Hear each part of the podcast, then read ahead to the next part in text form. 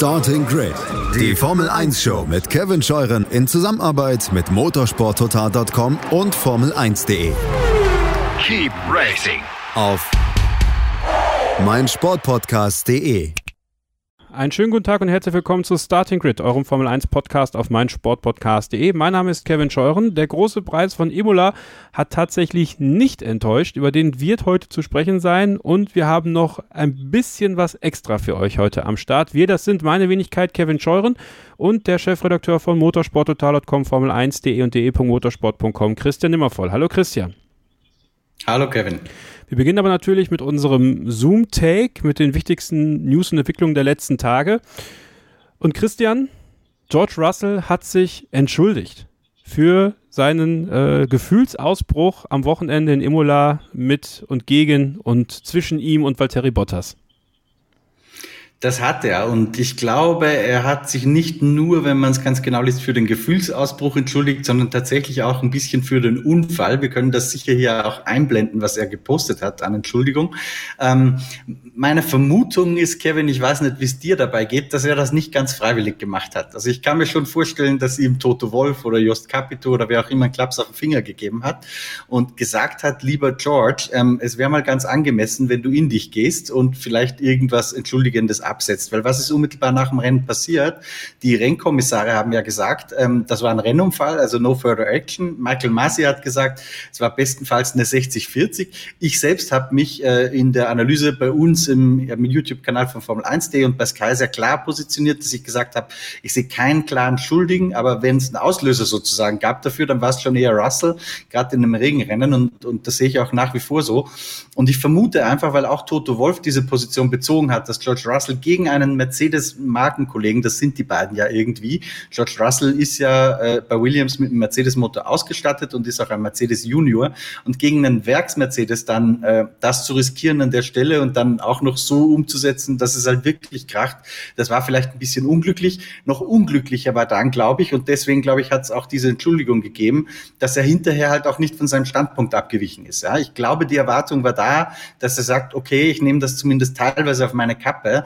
Äh, ich entschuldige mich, weil ich habe dem Mercedes-Werksteam sehr, sehr viele Punkte gekostet. Aber Russell ist in den Roundtables, auch nachdem er schon kritisiert worden war von Toto Wolf, doch sehr stur auf seinem Standpunkt geblieben und hat nochmal ein bisschen nachgetreten in Richtung Valtteri Bottas und ich glaube, das ist nicht wahnsinnig gut angekommen und vielleicht hat er einfach mal drüber geschlafen und sich dann gedacht, okay, da muss ich vielleicht was gerade ziehen oder vielleicht hat man auch ein bisschen nachgeholfen, äh, dass er sich entschuldigt hat. Ganz sicher bin ich mir und das glaube ich denen tatsächlich, dass da ein Nachdenkprozess angesetzt hat bei ihm äh, mit den Worten, die Toto Wolf ihm mit Sicherheit gesagt hat und dass er deswegen auch gesagt hat, so dieses Posting setze ich jetzt einfach ab. Ich würde gerne dazu mal einen Punkt aufgreifen, der mir bei Twitter so ein bisschen untergekommen ist, äh, auch von deinen Kollegen Stefan Ehlen und Norman Fischer zum Beispiel.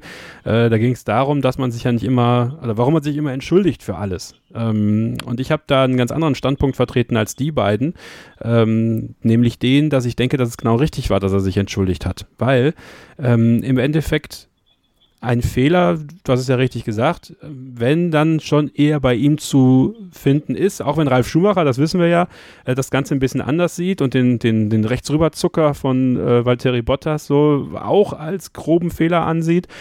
Aber ich finde aus der Position von George Russell, wie er sich danach verhalten hat, nämlich mit dem, äh, ja, mit dem Betatschen des Helms und äh, diesem, diesem Ausbruch und den Interviews, mit dem, äh, er wollte uns umbringen und sowas, ich finde halt schon, dass dafür eine Entschuldigung nötig war. Ob das Team ihn jetzt dazu äh, gebracht hat, sich zu entschuldigen oder ob er das selber gemacht hat, das ist ja im Grunde genommen völlig egal. Ich finde sogar tatsächlich, dass es eher für eine Stärke spricht, das zu tun in dem Fall. Sich zu entschuldigen, dazu zu stehen, dass man hier überreagiert hat. Man ist ja auch Vorbild, das darf man nicht vergessen. Und das sind ja schon auch herbe Vorwürfe gewesen. Dass, man sich für den Unfall nicht entschuldigen braucht, ich glaube, das ist uns klar. Das kann halt passieren, das ist Racing. Aber das, was danach passiert ist, sich dafür zu entschuldigen. Ich glaube, dass das im, im Ende und in diesem Lerneffekt, den George Russell macht, äh, den viel besseren, viel größeren Effekt hat. Und das zeigt ja auch zum Beispiel der äh, Instagram-Post von äh, Lewis Hamilton, der ihn sehr gelobt hat dafür, dass er das gemacht hat. Und ich glaube, ähm, wenn wir uns an Lewis Hamilton erinnern, äh, er hat sich ja damals auch, ich habe just vor kurzem äh, auf F1 TV äh, den Rückblick der Saison 2009 geguckt. Da gab es ja diese ominöse Pressekonferenz von ihm, wo er sich für sein Verhalten entschuldigt hat, wo er quasi angewiesen wurde, in gewisser Weise zu lügen bei den Stewards. Und auch das hat Lewis Hamilton nachhaltig, glaube ich, beeinflusst, auch wie er dann später mit Fehlern und sowas umgegangen ist. Und ich finde, das war eigentlich genau richtig von George Russell. Ich sehe es genau wie du, Kevin, mit einer klitzekleinen Ausnahme. Ich finde nicht, dass er sich entschuldigen musste für das, was unmittelbar nach dem Crash passiert ist.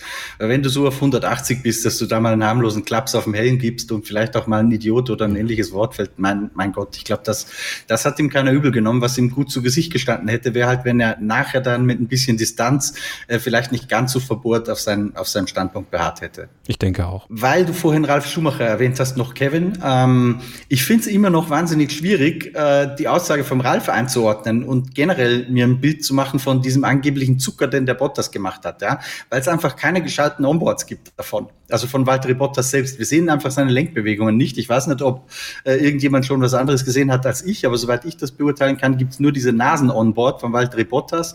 Äh, man kann auch die Onboards vom Kimi Räikkönen sehen, der dahinter fährt. Übrigens sensationeller Tipp, ähm, geht in die Kimi Räikkönen Onboard auf F1 TV rein äh, und geht auf den Boxenfunk. Grandiose, grandiose Spaß, Entertainment Formel 1, weil er sagt, ah, ich bin mitten im Inferno und später sagt man ihm dann, ja, lieber Kimi, äh, pass auf, da liegen ein paar Rackteile rum und er sagt, sagt dann, ja, ich habe den ganzen Scheiß im Auto, liebe Jungs. Aber das nur am Rande.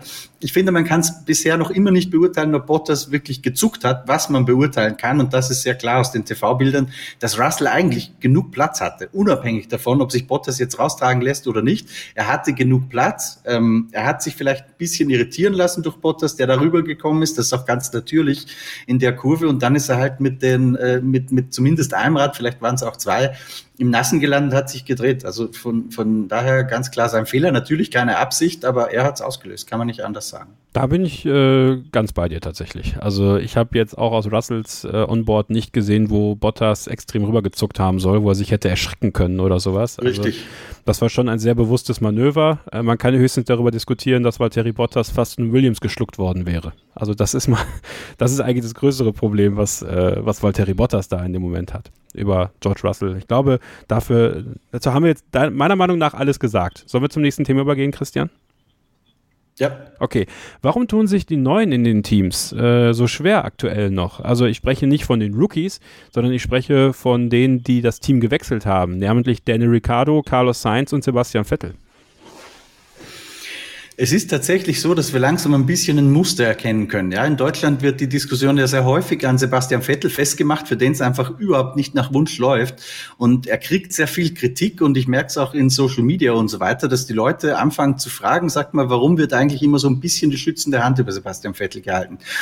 Ich glaube, dass man tatsächlich ein bisschen schützende Hand drüber halten muss, aber nicht nur auf Vettel, sondern auf alle, die das Team gewechselt haben oder neu in die Formel 1 gekommen sind. Ja, wir sehen, dass auch Zunoda äh, sehr viel missbaut. Wir sehen, dass die Haas-Rookies Fehler machen, die man von Rookies in den letzten Jahren nicht gesehen hat. Mix-Ausrutscher bei Start und Ziel, sehr unglücklich natürlich, weil genau die Mauer da stand. Ähm, Mazepin, der sich ein bisschen verschätzt, auch Latifi, der ja kein Rookie mehr ist, der, der Mazepin im Rückspiegel nicht sieht. Übrigens nicht Mazepins Fehler meiner Meinung nach. Alonso, der in einer Aufwärmrunde mal neben der Strecke steht und, und, und. Carlos Sainz im Ferrari, äh, der, der war ja dauernd neben der Strecke. Also sehr, sehr viele Fehler von den Neuen. Und man muss, glaube ich, eins ein bisschen rausarbeiten, weil das für meinen Geschmack in der TV-Berichterstattung untergegangen ist. Grundsätzlich hat jeder, der in ein neues Auto gewechselt ist oder neu in die Formel 1 gekommen ist, so wenig Vorbereitungszeit gehabt wie noch nie, nämlich eineinhalb Testtage. Wenn es jetzt so ist wie bei Sebastian Vettel, dass von den eineinhalb Tagen auch noch irgendwie zwei Drittel ohnehin flach fallen, weil du mit Defekt an der Box stehst, dann kriegst du halt langsam ein Problem, dass du beim ersten Rennen funktionieren sollst. Das war dann auch dementsprechend schwierig.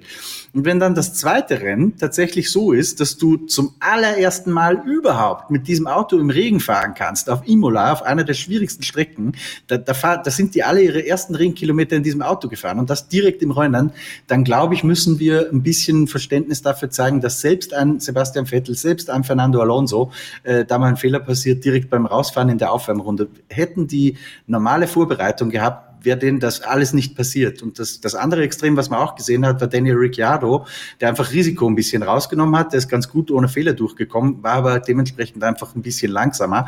So viel langsamer, dass er als Lando Norris an ihm vorbeigewunken wurde, äh, zwei Runden lang direkt mal drei Sekunden verloren hat. Also das ist, glaube ich, das. Und das wollte ich einfach heute mal erklären, Kevin, äh, dass man so auf die Neuen, die gewechselt haben, ein bisschen Verständnis aufbringt für die Neuen, die gewechselt haben, weil sie einfach echt so schlecht vorbereitet wie noch nie eine Formel 1 Generation Generation zuvor sind. Was glaubst du denn, wer wird es am Ende am schnellsten schaffen, äh, in Tritt zu kommen? Das ist Tippspiel, was wir da jetzt machen. Das kann ich dir nicht beantworten. Ich traue grundsätzlich zu, dass zum Beispiel ein Alonso das sehr schnell hinkriegt, aber auch beim Vettel kann der Schalter fallen. Aber wie gesagt, das ist schwierig, da eine Prognose zu treffen. Aber ich finde das durchaus, äh, durchaus einen sehr wichtigen Punkt. Also ist es was, was euch auch auffällt, dann äh, schreibt es gerne in die Kommentare unter dieses Video hier auf dem YouTube-Kanal von motorsporttotal.com, den ihr auch sehr gerne jetzt abonnieren könnt und auf die Glocke hauen könnt. So bekommt ihr immer sofort eine Benachrichtigung, wenn neue Videos auf dem Kanal sind. Natürlich auch gerne Starting Grid, den Formel 1 Podcast auf meinsportpodcast.de abonnieren, in jeder Podcast-App, in der ihr Podcasts hören könnt. Und natürlich das Duell an der Spitze, Christian. Das ist das, was äh, die Massen elektrisiert tatsächlich. Äh, 4,16 Millionen Zuschauer bei RTL im Schnitt waren im Free TV Live dabei und haben gesehen, dass Max Verstappen seinen ersten Saisonsieg gefeiert hat und diesen WM-Kampf zwischen Red Bull und Mercedes endgültig angefacht hat. Aber man muss sagen, tatsächlich jeweils nur mit einem Auto ganz vorne. Sergio Perez kein gutes Rennwochenende erwischt oder kein gutes Rennen in dem Fall. Valtteri Bottas, über den haben wir schon gesprochen. Wie geht es jetzt weiter zwischen Mercedes und Red Bull? Ähm, wie, wie ist dein Gefühl jetzt und, und wo stehen die beiden Teams gegeneinander? Wir halten das Thema kurz, weil alle die, die das vertiefen möchten, die hören sich anschließend die Vollversion sozusagen im Podcast Starting Grid an, im, im Podcatcher eurer Wahl. Ja?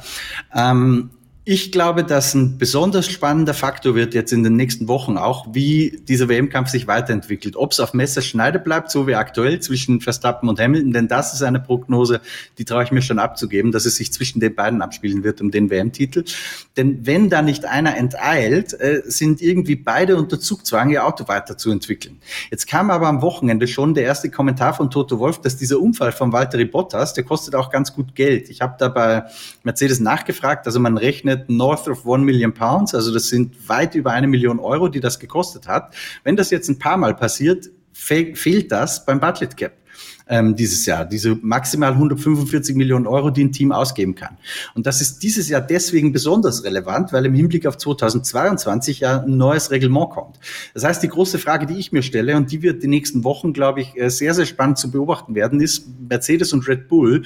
Wer von den beiden investiert am längsten in dieses Auto und in diesen WM-Kampf rein? Und wer sagt als erster, nee, wir sind jetzt hier raus, wir müssen entweder mit dem, was wir haben, Weltmeister werden, aber wir können es uns nicht mehr leisten, 2022 2023 zu vernachlässigen, weil wir dann vielleicht ein Problem haben für den nächsten Zyklus, der ja gleich mehrere Jahre andauert. Wir reden da ja nicht nur von, von der Saison 2022. Und in dem Kontext, und das wäre jetzt mein Schlusspunkt, fand ich noch ganz interessant äh, ein Interview mit Dr. Marco bei Servus TV am Montag nach dem Rennen. Der hat nämlich sehr stark signalisiert, ich weiß nicht, was Mercedes macht, aber wir bei Red Bull, äh, wir ziehen durch. Also die haben, glaube ich, wirklich Blut geleckt, diese Weltmeisterschaft zu gewinnen. Die sehen ihre Chance. Und ich bin gespannt, ähm, wie Mercedes darauf reagiert. Ob man sich bei Mercedes leisten kann, dass man sagt, so, wir steigen aus aus diesem Entwicklungsrennen, wir riskieren es, ähm, verzichtet damit vielleicht sozusagen auf die Chancenmaximierung in der WM 2021 zugunsten der Zukunft, äh, wie da die Teams miteinander umgehen oder mit ihren Strategien umgehen. Das ist für mich eine ganz, ganz spannende Frage. Und jetzt machen wir eine kurze Pause und dann vertiefen wir einige der Themen, die wir jetzt gerade angesprochen haben, hier bei Starting Grid, dem Formel 1 Podcast auf meinsportpodcast.de und dann holen sich Christian und ich zwei sehr, sehr spannende Gäste dazu, die euch die Formel 1 aus einem ganz anderen Blickwinkel zeigen werden. Bleibt dran, ich freue mich drauf.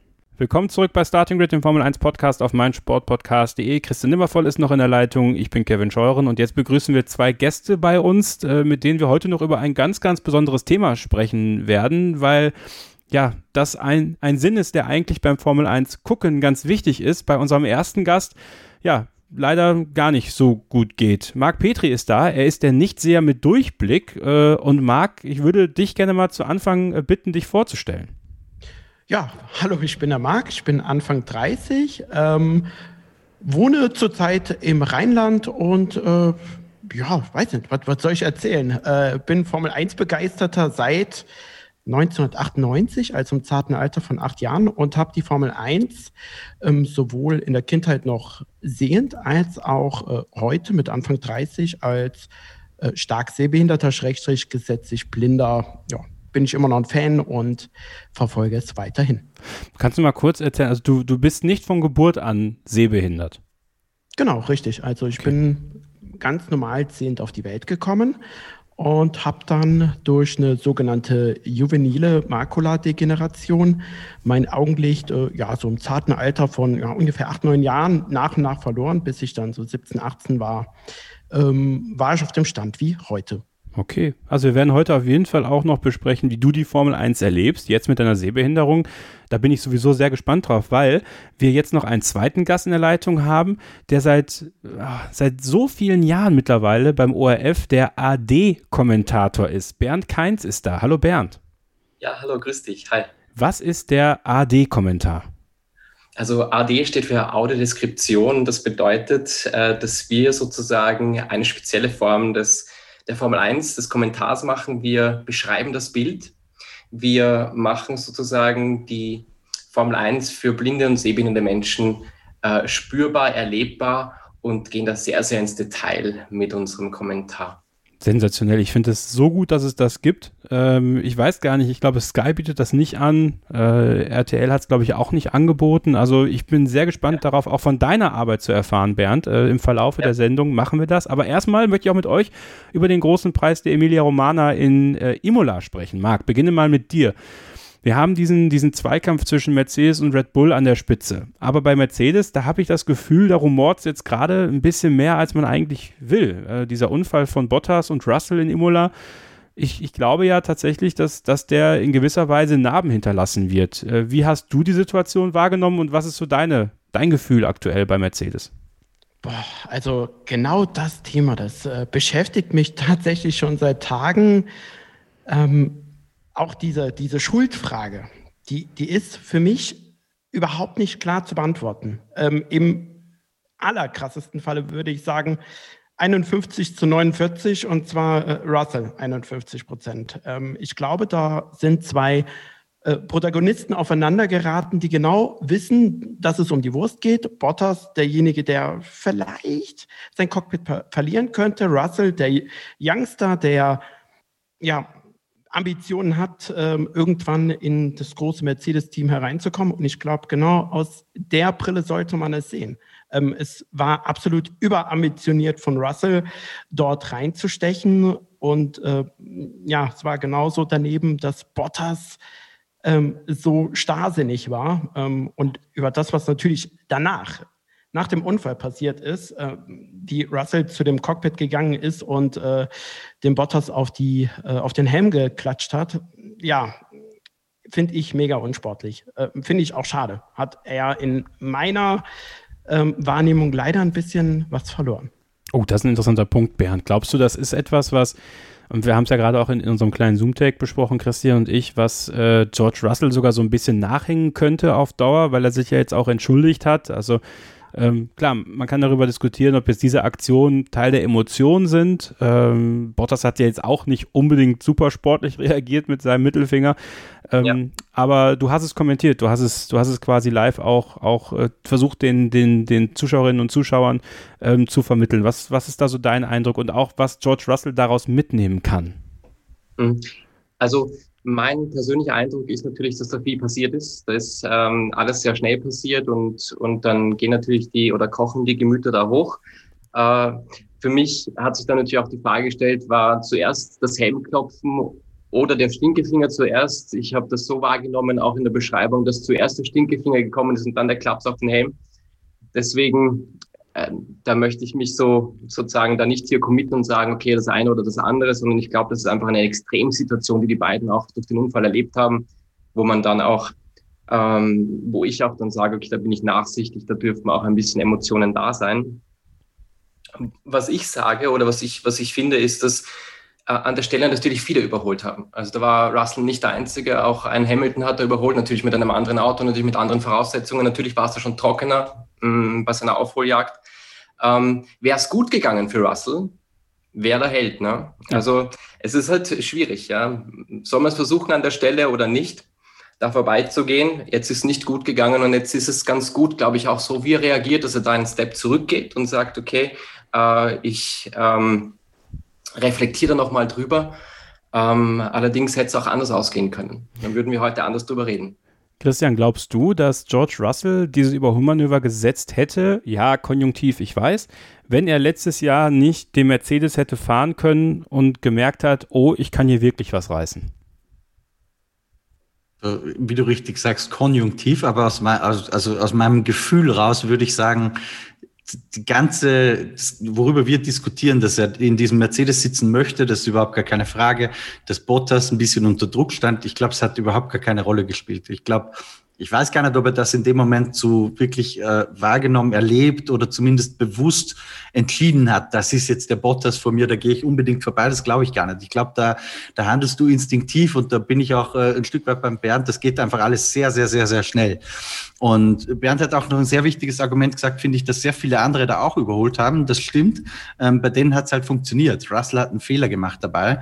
Ähm, und wenn du dir nicht sicher bist, dass du es wirklich exekutieren kannst, dann musst du dich meiner Meinung nach beim Halbteam-Kollegen, wenn man Bottas so bezeichnen kann, vielleicht halt eher zurückhalten. Und äh, völlig richtig, wäre vorbeigefahren, wäre der Held gewesen. So gesehen kann man, glaube ich, sagen, es ist vielleicht der Ehrgeiz ein bisschen mit ihm durchgegangen. Und was, glaube ich, auch noch ganz wichtig ist festzustellen, im größeren Kontext jetzt wieder, ähm, George Russell ist ja der Junge, von dem Toto Wolf immer geschwärmt hat. Der kam damals im Alter von XY Jahren, weiß ich jetzt nicht genau, zu mir ins Büro mit einem Koffer äh, im Anzug mit Krawatte und der PowerPoint-Präsentation. Und seither hat Russell keinen Fuß falsch gesetzt. Seither gab es nicht einen Grund, ever, dass ihn Toto Wolf in irgendeiner Form kritisiert hätte. Selbst als er ganz, ganz kurzfristig und unter schwierigsten Voraussetzungen im Mercedes saß, hat er sofort geliefert in Bahrain letztes Jahr. Und jetzt ist zum ersten Mal eine Situation da, äh, wo er sich meiner Meinung nach zu Recht ein bisschen Kritik ausgesetzt sieht. Und da bin ich gespannt, wie, wie er damit auch umgeht in den nächsten Wochen. Ich finde, dass das, was die Persönlichkeitsentwicklung betrifft, schon sehr starker Schritt ist, den er jetzt mit dieser Entschuldigung gemacht hat. Ähm, aber das, das ist für mich, glaube ich, das, womit er jetzt umgehen muss. Er hat bisher immer nur gehört, ja, toll gemacht, super. Und sein ganzes Rennfahrerleben ist eigentlich alles gut gelaufen. Und jetzt hat, hat er zum ersten Mal eine Situation, wo er hört vom, vom Chef, der über seine Schicksal, über seine Zukunft entscheidet, ähm, das war scheiße. Und das ist, glaube ich, ein ganz wichtiger Punkt, echt in seiner Entwicklung auch. Und deswegen bin ich auch immer ein Fan davon. Mir sind auch die Fahrer sehr lieb, ja, ähm, die klare Kante zeigen, die vielleicht auch mal ein bisschen Sturschädel sind und so weiter. Ähm, ich finde es trotzdem gut, dass Russell hier ein bisschen äh, sich gedreht hat, weil er sich dadurch, glaube ich, als Persönlichkeit einfach weiterentwickelt. Weil du wirst mit dem Blick zurück äh, nichts gewinnen. Wenn er da jetzt stur auf seinem Standpunkt bleibt, dann bleibt er stur auf seinem Standpunkt, da kann er tun, was er will, das bringt ihn überhaupt nicht weiter. Wenn er einsieht, dass er hier, was Toto Wolf gesagt hat, dass man vielleicht gerade unter Mercedes-Fahrern ein bisschen anders umgeht, dass er auch gar nichts beweisen muss mehr. Ähm, und wenn er daraus lernt und in Zukunft vielleicht einen solchen Unfall in einer vergleichbaren Situation nicht mehr macht, dann glaube ich, bringt ihm das viel mehr, als wenn er jetzt Recht hat. Weil mit äh, Bestehen auf Recht haben entwickelst du dich als Charakter, als Persönlichkeit in den seltensten Fällen weiter. Ähm, Marc, glaubst du denn, dass es die, die Chancen von, von George Russell nächstes Jahr im Mercedes-Cockpit zu sitzen jetzt irgendwie beeinflusst, was da passiert ist in Imola? Oder halt auch dann dieses Entschuldigen danach, dass er da wieder diese Größe zeigt? Also, ähm, so stand jetzt, stand 21. April 2021. Äh, siehst du Veränderungen in der, in der Zukunftsausrichtung eines George Russell kommen wegen eines solchen Unfalls? Nein. Ähm, auch unabhängig von der Entschuldigung, nein, weil man muss sich auch einfach mal Gedanken machen, wie sieht es denn überhaupt im Juniorenprogramm von Mercedes aus? Und ähm, naja, da hat man den äh, Fleißfahrer George Russell. Ähm, ja, Ocon spielt irgendwie auch noch eine Rolle, aber ähm, da kommt nicht allzu viel nach. Also ich glaube tatsächlich, Mercedes wird äh, auf ihn angewiesen sein. Ähm, und natürlich hat er die Fehler machen müssen. Nö, also um es mal ganz klar zu sagen, es wird ihm in seiner Karriere nicht schaden. Aber das, das Interessante ist, wir reden ja über ein, ein Überholmanöver auf eine Platzierung, die halt unter ferner liefen zu dem war, wo Valtteri Bottas eigentlich sein müsste. Der hätte vorne fahren müssen, um Lewis Hamilton zu unterstützen. Ich glaube, wir müssen halt trotzdem auch ein bisschen darüber sprechen, dass beide Top-Teams in dem Fall, Red Bull und Mercedes, über Red Bull sprechen wir gleich, aber Mercedes vor allem jetzt keine zwei Fahrer da vorne hatte. Ähm, wie hart ist mal eine interessante Frage, äh, die ich dir stellen möchte, Marc. Ähm, wie hart darf man mit Valtteri Bottas eigentlich äh, in die Kritik gehen? Weil er ist ja offensichtlich ein Fahrer, der gerade so ein bisschen am Boden liegt. Tritt man da noch drauf und äh, gibt ihm noch einen mit? Oder muss man ihn ähnlich wie Christian ja gesagt hat, auch irgendwo in Schutz nehmen, weil es ja auch immer Saisonstart neu ist, äh, neues, äh, das mit dem Unterboden, da muss er sich auch erstmal reinfuchsen. Wo stehst du da? Boah, das ist eine sehr interessante Frage. Ähm, wie lange ist Bottas jetzt schon dabei? Seit 2017. Ja. Ähm, bei Mercedes. In einem beständigen Team unter einem relativ beständigen äh, Reglement. Und naja, ihr, ihr habt das ja schon die ganze Zeit gesagt, Bottas 1.0, 2.0, 3.0, 4.0 und dies Jahr, was weiß ich, Bottas 0.5. Ähm, er hat jedes Jahr sehr vollmundig gesprochen. Man, man könnte sogar sagen, er hat den Mund ziemlich voll genommen und hat am Ende nie abgeliefert. Ähm, er ist in der Strategie von Mercedes in den letzten Jahren wirklich gut gewesen, guter 1B-Fahrer, wie Sie ja selber sagen. Ähm, aber er ist definitiv kein Fahrer, der, der Hamilton in irgendeiner Weise was erreichen kann. Vielleicht mal an einem sehr guten Tag, ähm, aber diese guten Tage sind zu selten. Und ähm, ich, ich persönlich kann nur sagen, es ist am Ende des Tages unerheblich, ob man ihn in Schutz nimmt oder nicht. Aber ich bin tatsächlich der Überzeugung, dass, ähm, dass Bottas nächstes Jahr keine Rolle mehr bei Mercedes spielen wird. Auf jeden Fall nicht in der ersten Riege. Da, dafür äh, sehe ich äh, viel zu ähm, krasse andere Vorzeichen fürs nächste Jahr. Bernd, ich komme ich komm deswegen auf diese Frage auch, äh, mit dem in die Kritik geht mit Valtteri Bottas, weil wir, also ich nehme dieses Feedback, was ihr schreibt in unseren Gruppen, Telegram, Facebook, äh, auf Instagram, sehr, sehr ernst. Und da, da wurden wir ein Stück weit auch äh, so ein bisschen, ich will nicht sagen angegangen, das ist ein bisschen zu hart, aber ähm, trotzdem wurde so auf uns auch gezeigt, in dem Sinne von, jetzt hauen wir auf Bottas drauf, letztes Jahr war es Albon, äh, jetzt ist es Bottas. Äh, ich, ich, finde das schon wichtig, weil es ein Punkt ist. Wir reden hier ja nicht über einen jungen Fahrer, wir reden hier nicht über einen, der jetzt gerade in der Formel 1 ist und der gerade bei einem Team fährt, was gerade mal um die Punkte krebst, sondern wir reden hier über den Teamkollegen im besten Auto, neben dem montierenden Weltmeister, der selber eigentlich der Erste wäre, der ihm gefährlich werden könnte. Also wie, wie stehst du da zu diesem Thema? Also ich erinnere mich an, an, an, an Toto Wolf, der gesagt hat, sowas wie äh, Rosberg und Hamilton möchte er, sowas Explosives möchte er nicht mehr haben. Und damals eben, als sie sich für Bottas entschieden haben, war das auch eine bewusste Entscheidung. Da stand ja auch, glaube ich, Stoffel van Dorn in, in, im, im Raum, wenn ich mich recht, recht erinnere. Aber die Chemie hat, oder Toto Wolf hat da vermutet, dass das vielleicht wieder so explosiv wird. Und jetzt ist für mich natürlich die Frage, ähm, ob Bottas vielleicht ganz recht ist mit dem, dass er halt manchmal nicht konstant ist, aber trotzdem immer wieder abliefert und da hin und wieder unterstützt. Ähm, das wird sich, glaube ich, zeigen, weil ich glaube, der Konstrukteursweltmeistertitel ist Mercedes sehr, sehr wichtig. Wenn der passiert, dann ist es gut. Wenn er nicht passiert, dann wird sich wahrscheinlich Mercedes etwas überlegen, um da gesamt mehr Punkte sammeln zu können. Äh, ich glaube, dass es ähm, auch da eben mit dem Konstrukteursweltmeistertitel zusammenhängen wird, ob Bottas bleibt oder nicht.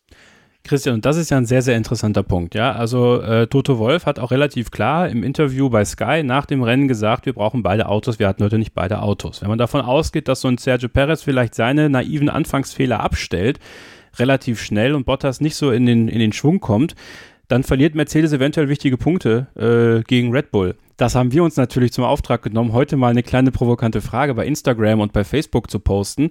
Nämlich könnte man sich vorstellen, wie seht ihr das? Wechseln Russell und Bottas noch in dieser Saison ihr Cockpit? Denn ich bleibe ja dabei, dass wenn George Russell zu Mercedes geht, wird Valtteri Bottas zu Williams gehen. Das passt wunderbar, die sind auf dem aufsteigenden Ast. Jos Capito ist, glaube ich, auch ein super Typ, mit dem er gut klarkommt und generell wird das ganz gut passen.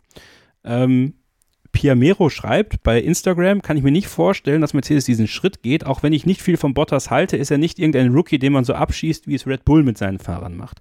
Wolf.2893 schreibt, ich hoffe es nicht. So ein Tausch wäre aus meiner Sicht unfair. Klar, Russell finde ich auch besser als Fahrer, aber man sollte die Saison so zu Ende fahren, wie man begonnen hat. Bottas kann sich noch beweisen. Bei Facebook geht es in die gleiche Richtung. Christopher Kunz schreibt, nein, das macht Mercedes nur in einem Notfall, ansonsten immer die langweilige Variante. Attila Korkmaz, allein für die Tatsache, dass ein Williams überhaupt einen Mercedes angreifen kann, sollte sich Bottas schämen. Und Sven Kröger schreibt, ich denke nicht, nach Russells Ausraste gegenüber Bottas wird man Russell nicht neben Hamilton setzen. Interessant dabei ist, keiner schützt Bottas so wirklich, aber denkt, dass es nicht Mercedes-Politik wäre, das zu tun. Ich sehe das sogar ein Stück weit anders tatsächlich. Inwiefern anders, Kevin? Ich stelle es mir vor, dass sie es machen würden. Also wenn es hart auf hart den kommt. Den Fahrertausch. Den Fahrertausch.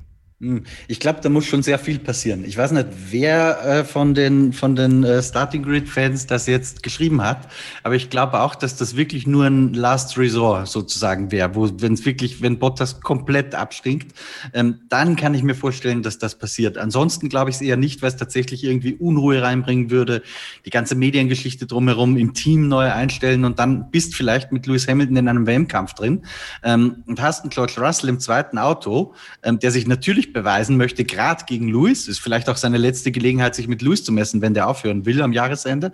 Also der wird einen Teufel tun und sich da so einfügen wie Bottas. Natürlich würde er im Zweifel dann auch Platz machen bei einer Stallorder und so. Das meine ich damit gar nicht. Aber grundsätzlich würde schon mal eher für ein bisschen Unruhe sorgen und ich glaube, das ist das Letzte, was du brauchen kannst in einem WM-Kampf.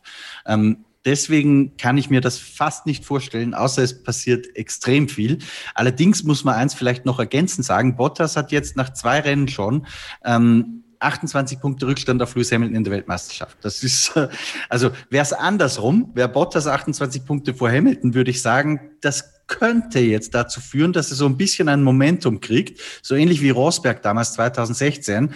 Ähm, aber nur wenn er gut in die Saison gestartet wäre, hätte die Chance bestanden. Jetzt hat er das Problem. Im ersten Rennen war er langsamer, im zweiten war er furchtbar langsam und hat auch noch die Null Punkte einkassiert. Das heißt, in der WM, es spricht einfach alles gegen ihn. Und ich glaube, es ist in Wahrheit, weiß jetzt schon jeder Bottas, okay, das hat dieses Jahr so schlecht begonnen, anders als letztes Jahr, wo er ja das Auftaktrennen gewonnen hat, das, das wird sowieso nichts. Und ich könnte mir gut vorstellen, dass für ihn psychologisch das zu einem sehr, sehr frühen Zeitpunkt schon wahnsinnig schwer zu knacken ist dieses Jahr.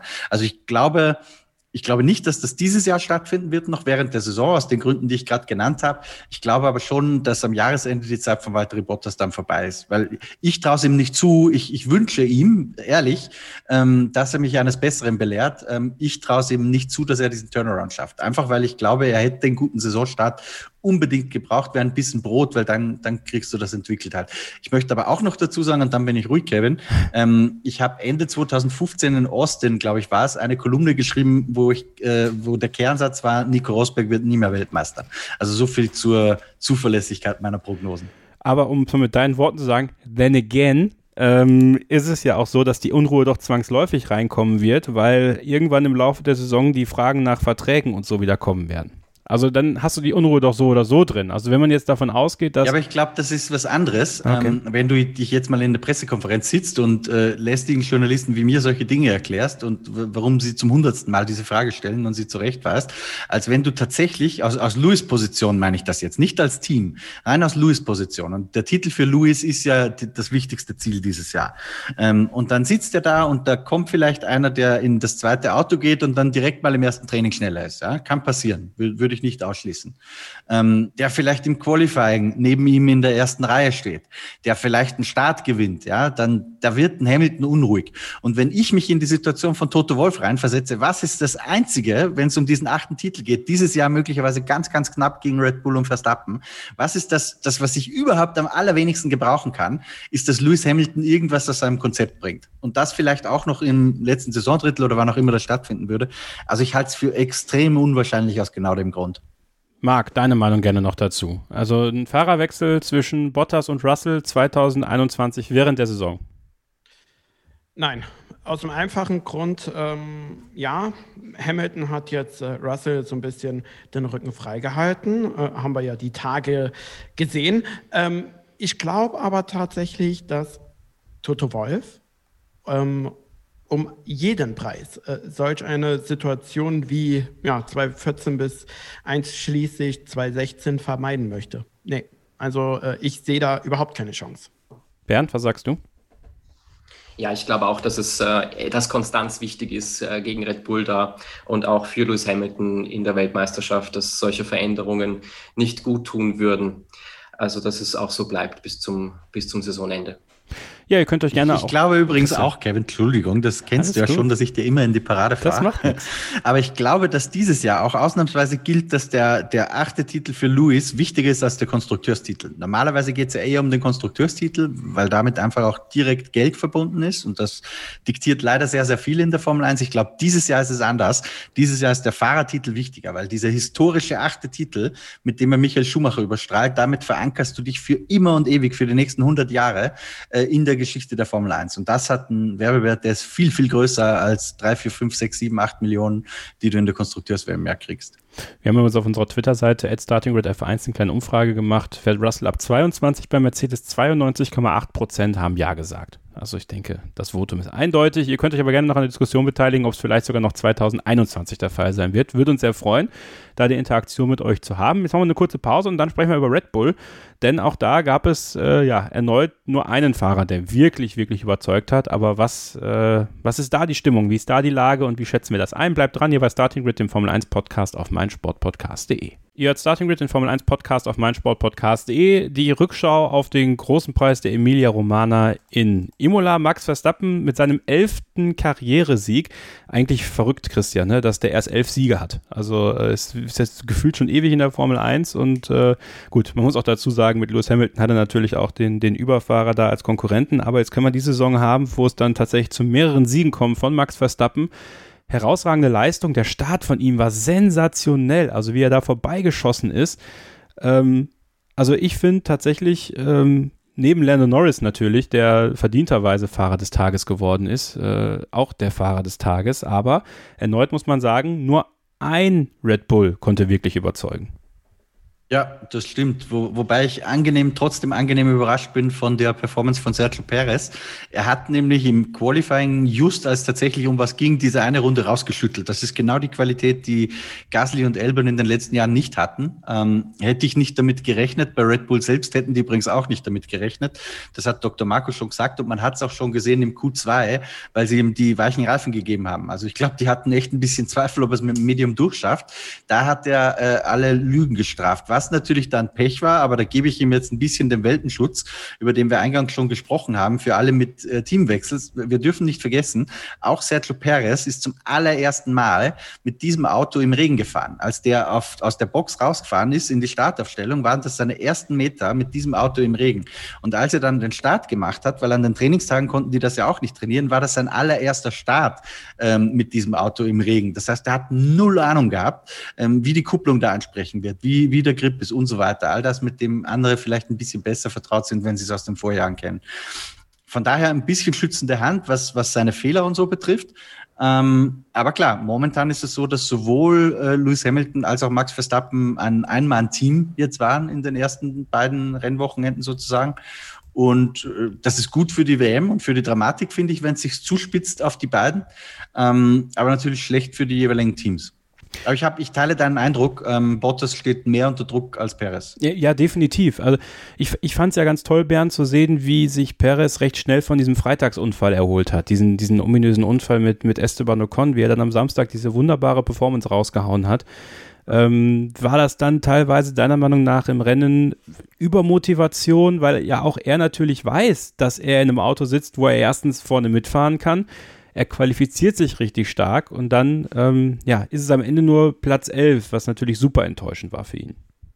Ja, spannend war ja, dass Dr. Helmut Marco eigentlich eher äh, sich sicher war, dass Perez eine Rennperformance hat und eher am Qualifying scheitern wird oder, oder da nicht so gut ist, dann war es genau umgekehrt.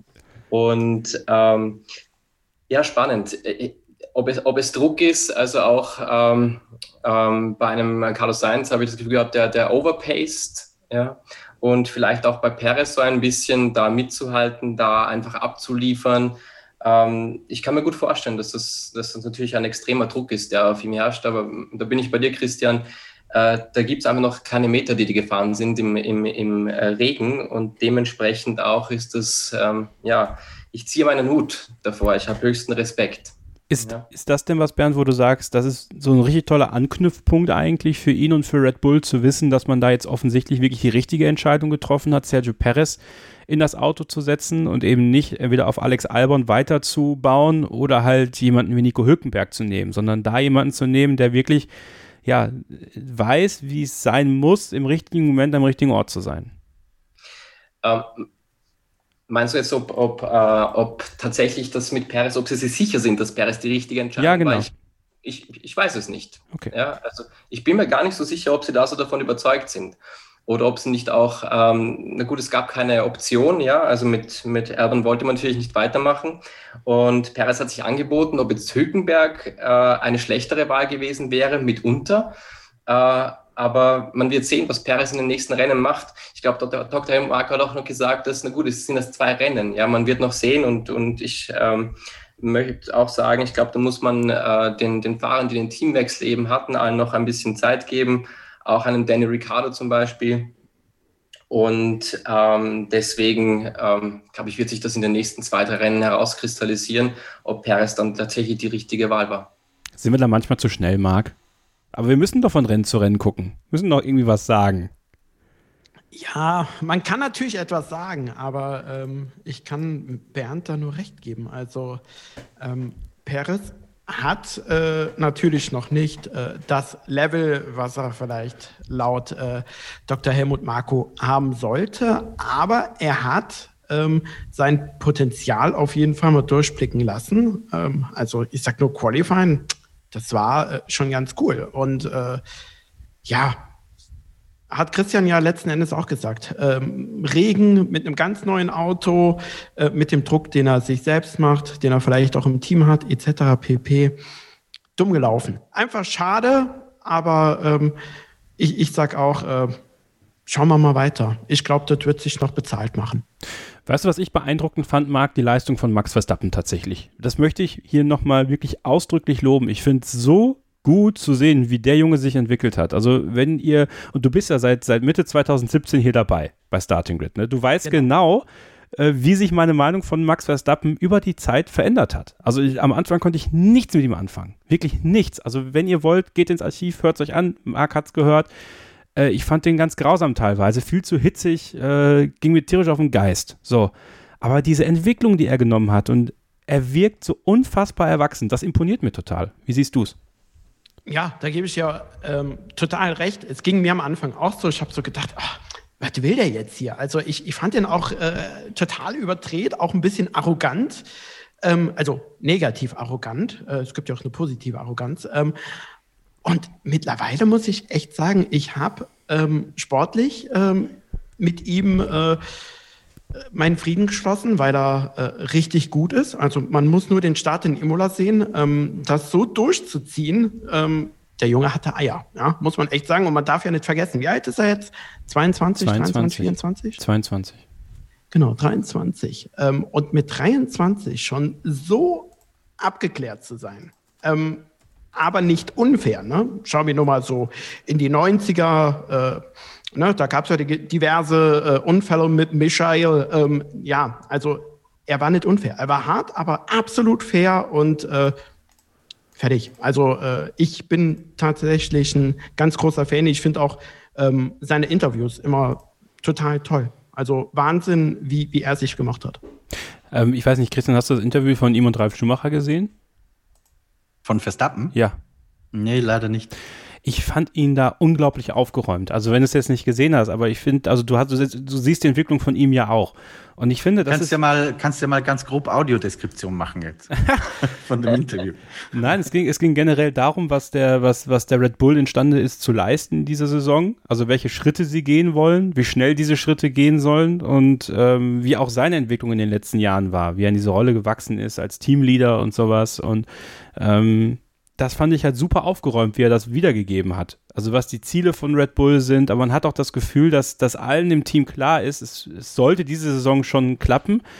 Aber der Unterschied dann ist, dass er nicht so verbissen wirkt. Also das war das, was ich ihm die letzten, also die Anfangsjahre eigentlich so ein bisschen vorgeworfen habe, dieses ständig verbissen sein und dann, dadurch sind ja diese Fehler auch entstanden. Das hat er abgelegt und ich finde, wir erleben einen, einen so dermaßen erwachsenen Max Verstappen, der wirklich, wirklich schon weltmeisterlich wirkt. Zumindest von außen, Christian.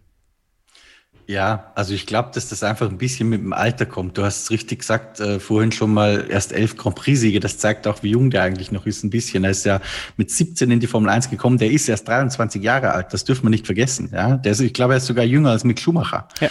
Ähm, das, das muss man immer ein bisschen in der Relation sehen. Auch wenn er vom, von der Zeit, die er in der Formel 1 ist, jetzt schon zu den alten Hasen fast gehört inzwischen, ähm, ist er noch extrem jung. Und ich glaube, dass das einfach teilweise auch, also das, was du besonders mit Gelassenheit angesprochen hast, Kevin, einfach auch teilweise eine Frage des Alters ist. Also ich, ich nenne jetzt ein Beispiel aus meinem Leben und versuche eine Parallele zu ziehen. Ja. Ähm, mit 1,22, äh, als wir mal eine tolle Geschichte hatten äh, bei uns auf den Portalen und die hat dann irgendjemand geklaut und nicht zitiert, ähm, dann habe ich da hinterhergerufen und E-Mails geschrieben und weiß der Geier und schlag mich tot und war auf 180 und dachte, das kann doch nicht sein und habe mich ungerecht behandelt gefühlt, so wie wir Max Verstappen kennen äh, in seinen ersten Jahren, wenn mal irgendwas nicht nach seinem Plan gelaufen ist. Heute ist mir das völlig wurscht weil, weil ich weiß, man ist halbwegs etabliert in dem, was man tut und äh, ob da jetzt irgendjemand mal eine Quellenangabe vergisst, ja, pff. Und ich glaube, dass Verstappen natürlich bei ihm auf einer viel, viel wichtigeren Ebene, als das bei mir der Fall ist. Aber ich glaube, dass er vom grundsätzlichen Empfinden her ein ähnliches Gefühl hat. Dass er einfach weiß, er muss jetzt nicht mehr unbedingt was beweisen. Er wird ein bisschen relaxed. Er hat vielleicht auch die Erfahrung gemacht, dass die Verbissenheit oft auch gar nichts bringt, sondern dass du eher neigst, noch mehr Fehler zu machen dann. Ähm, aber das ist eine sehr wichtige Entwicklung und die sehe ich bei ihm auch. Und er wird auch in Interviews, finde ich, ein bisschen cooler. Er war ja immer extrem kurz angeknöpft.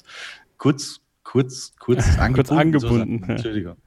kurz angeknöpft. ähm, das ist teilweise ist es auch jetzt noch äh, ein bisschen schnippisch mal, aber ich finde, es ist auf eine, auf eine coole Art, der man auch nicht böse sein kann dann, ja. Mhm. Ähm, also ich, ich mag ihn auch gern. Was ich jetzt nicht so toll finde an ihm, also wenn du dich jetzt hinsetzen möchtest äh, mit Max und du sagst so, jetzt reden wir eineinhalb Stunden und fühl dich wie im Studio bei Markus Lanz, wir reden über dein Leben, ähm, deine Ziele, das wird, glaube ich, ein bisschen schwierig. Da gibt es sicher andere, die einfacher sind. Aber grundsätzlich bin ich da auch bei Marc. Ich finde ihn auch eine ganz coole Socke inzwischen. Bernd, was hat er denn mal abseits von dieser ultimativen Unterstützung, die ihm Red Bull gibt, so den Fahrern, die durch den Red Bull-Kader kamen, aber gingen, und ich rede jetzt nicht von, äh, von Daniel Quiert und Alex Albon äh, und nicht mal Pierre Gasly, sondern halt vor allem so Daniel Ricciardo und Carlos Sainz, gegen die er ja dann auch ganz akut gefahren ist, auch etwas länger so gesehen. Ähm, was hat er denen voraus, weswegen es die anderen vielleicht auch ganz natürlich gar nicht im Red Bull-Kader schaffen konnten? Äh, die Regenfahrten im Kart mit seinem Vater vielleicht, ja, die wurden mal erwähnt. Ähm, aber ich glaube, er ist unglaublich zielstrebig. Ähm, ich glaube auch, dass das Auto auf ihn gebaut ist, auf jeden Fall. Dass da alles optimiert ist, was er, was er braucht, damit er da einfach gut unterwegs sein kann. Ähm, in den Anfangsjahren als Max Verstappen eben kam und, und äh, da war oft das Thema dieses Moving under Braking, äh, wo er bis zum letzten Zacken seine Position verteidigt hatte. Egal ob äh, mit wie viel Geschwindigkeit da wer ankam von hinten, er hat immer versucht, da seine Position zu verteidigen. Und ich fand das spannend zu beobachten, weil er eben einerseits natürlich verbissen, aber unglaublich, ähm, es unglaublich genießt, da richtig zu racen, auch reinzuhalten auch leider Gottes natürlich oft in der Vergangenheit äh, mit, mit zu viel Risiko. Aber das hat, das speziell hat ihn für mich sehr, sehr unterschieden, auch von den anderen, die kamen. Und ich glaube, jetzt ist da gerade die richtige Dosis vorhanden. Und so kommt es auch zu äh, einer ersten Kurve nach dem Start, wo äh, natürlich äh, Hamilton ein bisschen draußen ist, da über die Curbs drüber muss. Aber im Endeffekt hat er keine Strafe dafür bekommen. Es war genau die richtige Dosis. Er war vorne nach der ersten Kurve, alles richtig gemacht. Und ich glaube, das unterscheidet ihn so ein bisschen, wo dann vielleicht jemand anderer dann zurückzuckt und dann eher sich hinten einreiht, möglicherweise gegen einen Lewis Hamilton und er aber drauf bleibt und trotz seines Alters. Wir sprechen ja so oft vom Hamilton-Faktor. Jetzt möchte ich von euch dreien mal wissen, gibt es den Verstappen-Faktor und was ist er eurer Meinung nach, Bernd? Fang mal an. Ähm, definitiv zu Beginn, wie er kam, gab es ja äh, einige Geschichten mit dem Moving Under Breaking, wo manche dann echt vorsichtig waren beim Versuch, ihn zu überholen. Also da gab es definitiv einen Max Verstappen-Faktor. Ähm, ich glaube aber auch, dass es jetzt einen riesen Respekt auch gibt von seiner Leistung, von seinem Können, weil er die letzten Jahre irgendwie so der Einzige war, der auch die Mercedes richtig fordern konnte. Und ähm, ich glaube, das könnte man als Max Verstappen-Faktor bezeichnen. Marc, wie siehst du es? Tja, der Max Verstappen-Faktor ist ähm, für mich eigentlich so wie die ganze Zeit ähm, einfach der gewesen, dass er sein Ding macht, dass er, äh, wie Bernd schon richtig gesagt hat, total ziel, äh, zielstrebig ist und ähm, einerseits schon so respektlos ist und äh, Aktionen bringt, die sich bei weitem nicht jeder traut. Ähm, und er natürlich am Anfang auch ein bisschen unfair war, war und so. Aber wie gesagt, Imola war für mich so das Paradestück. Verstappen-Faktor, er zieht durch. Er ist knüppelhart. Aber er war, wie, wie, wie ich wahrgenommen habe, überhaupt nicht unfair. Und das ähm, mag ich eben total. Wenn jemand richtig reinknüppeln kann, auch mal richtig Kante zeigen kann, aber nicht extrem unfair ist. Ähm, und da haben wir auch schon von äh, Hamilton andere Situationen gehabt, ähm, auch in, in, jüngerer Vergangenheit. Von daher sage ich, wenn er sich das bewahrt, dann wäre das ein sehr, sehr guter Max Verstappen-Faktor. Christian, gibt es den Max Verstappen-Faktor deiner Meinung nach schon? Und was ist er?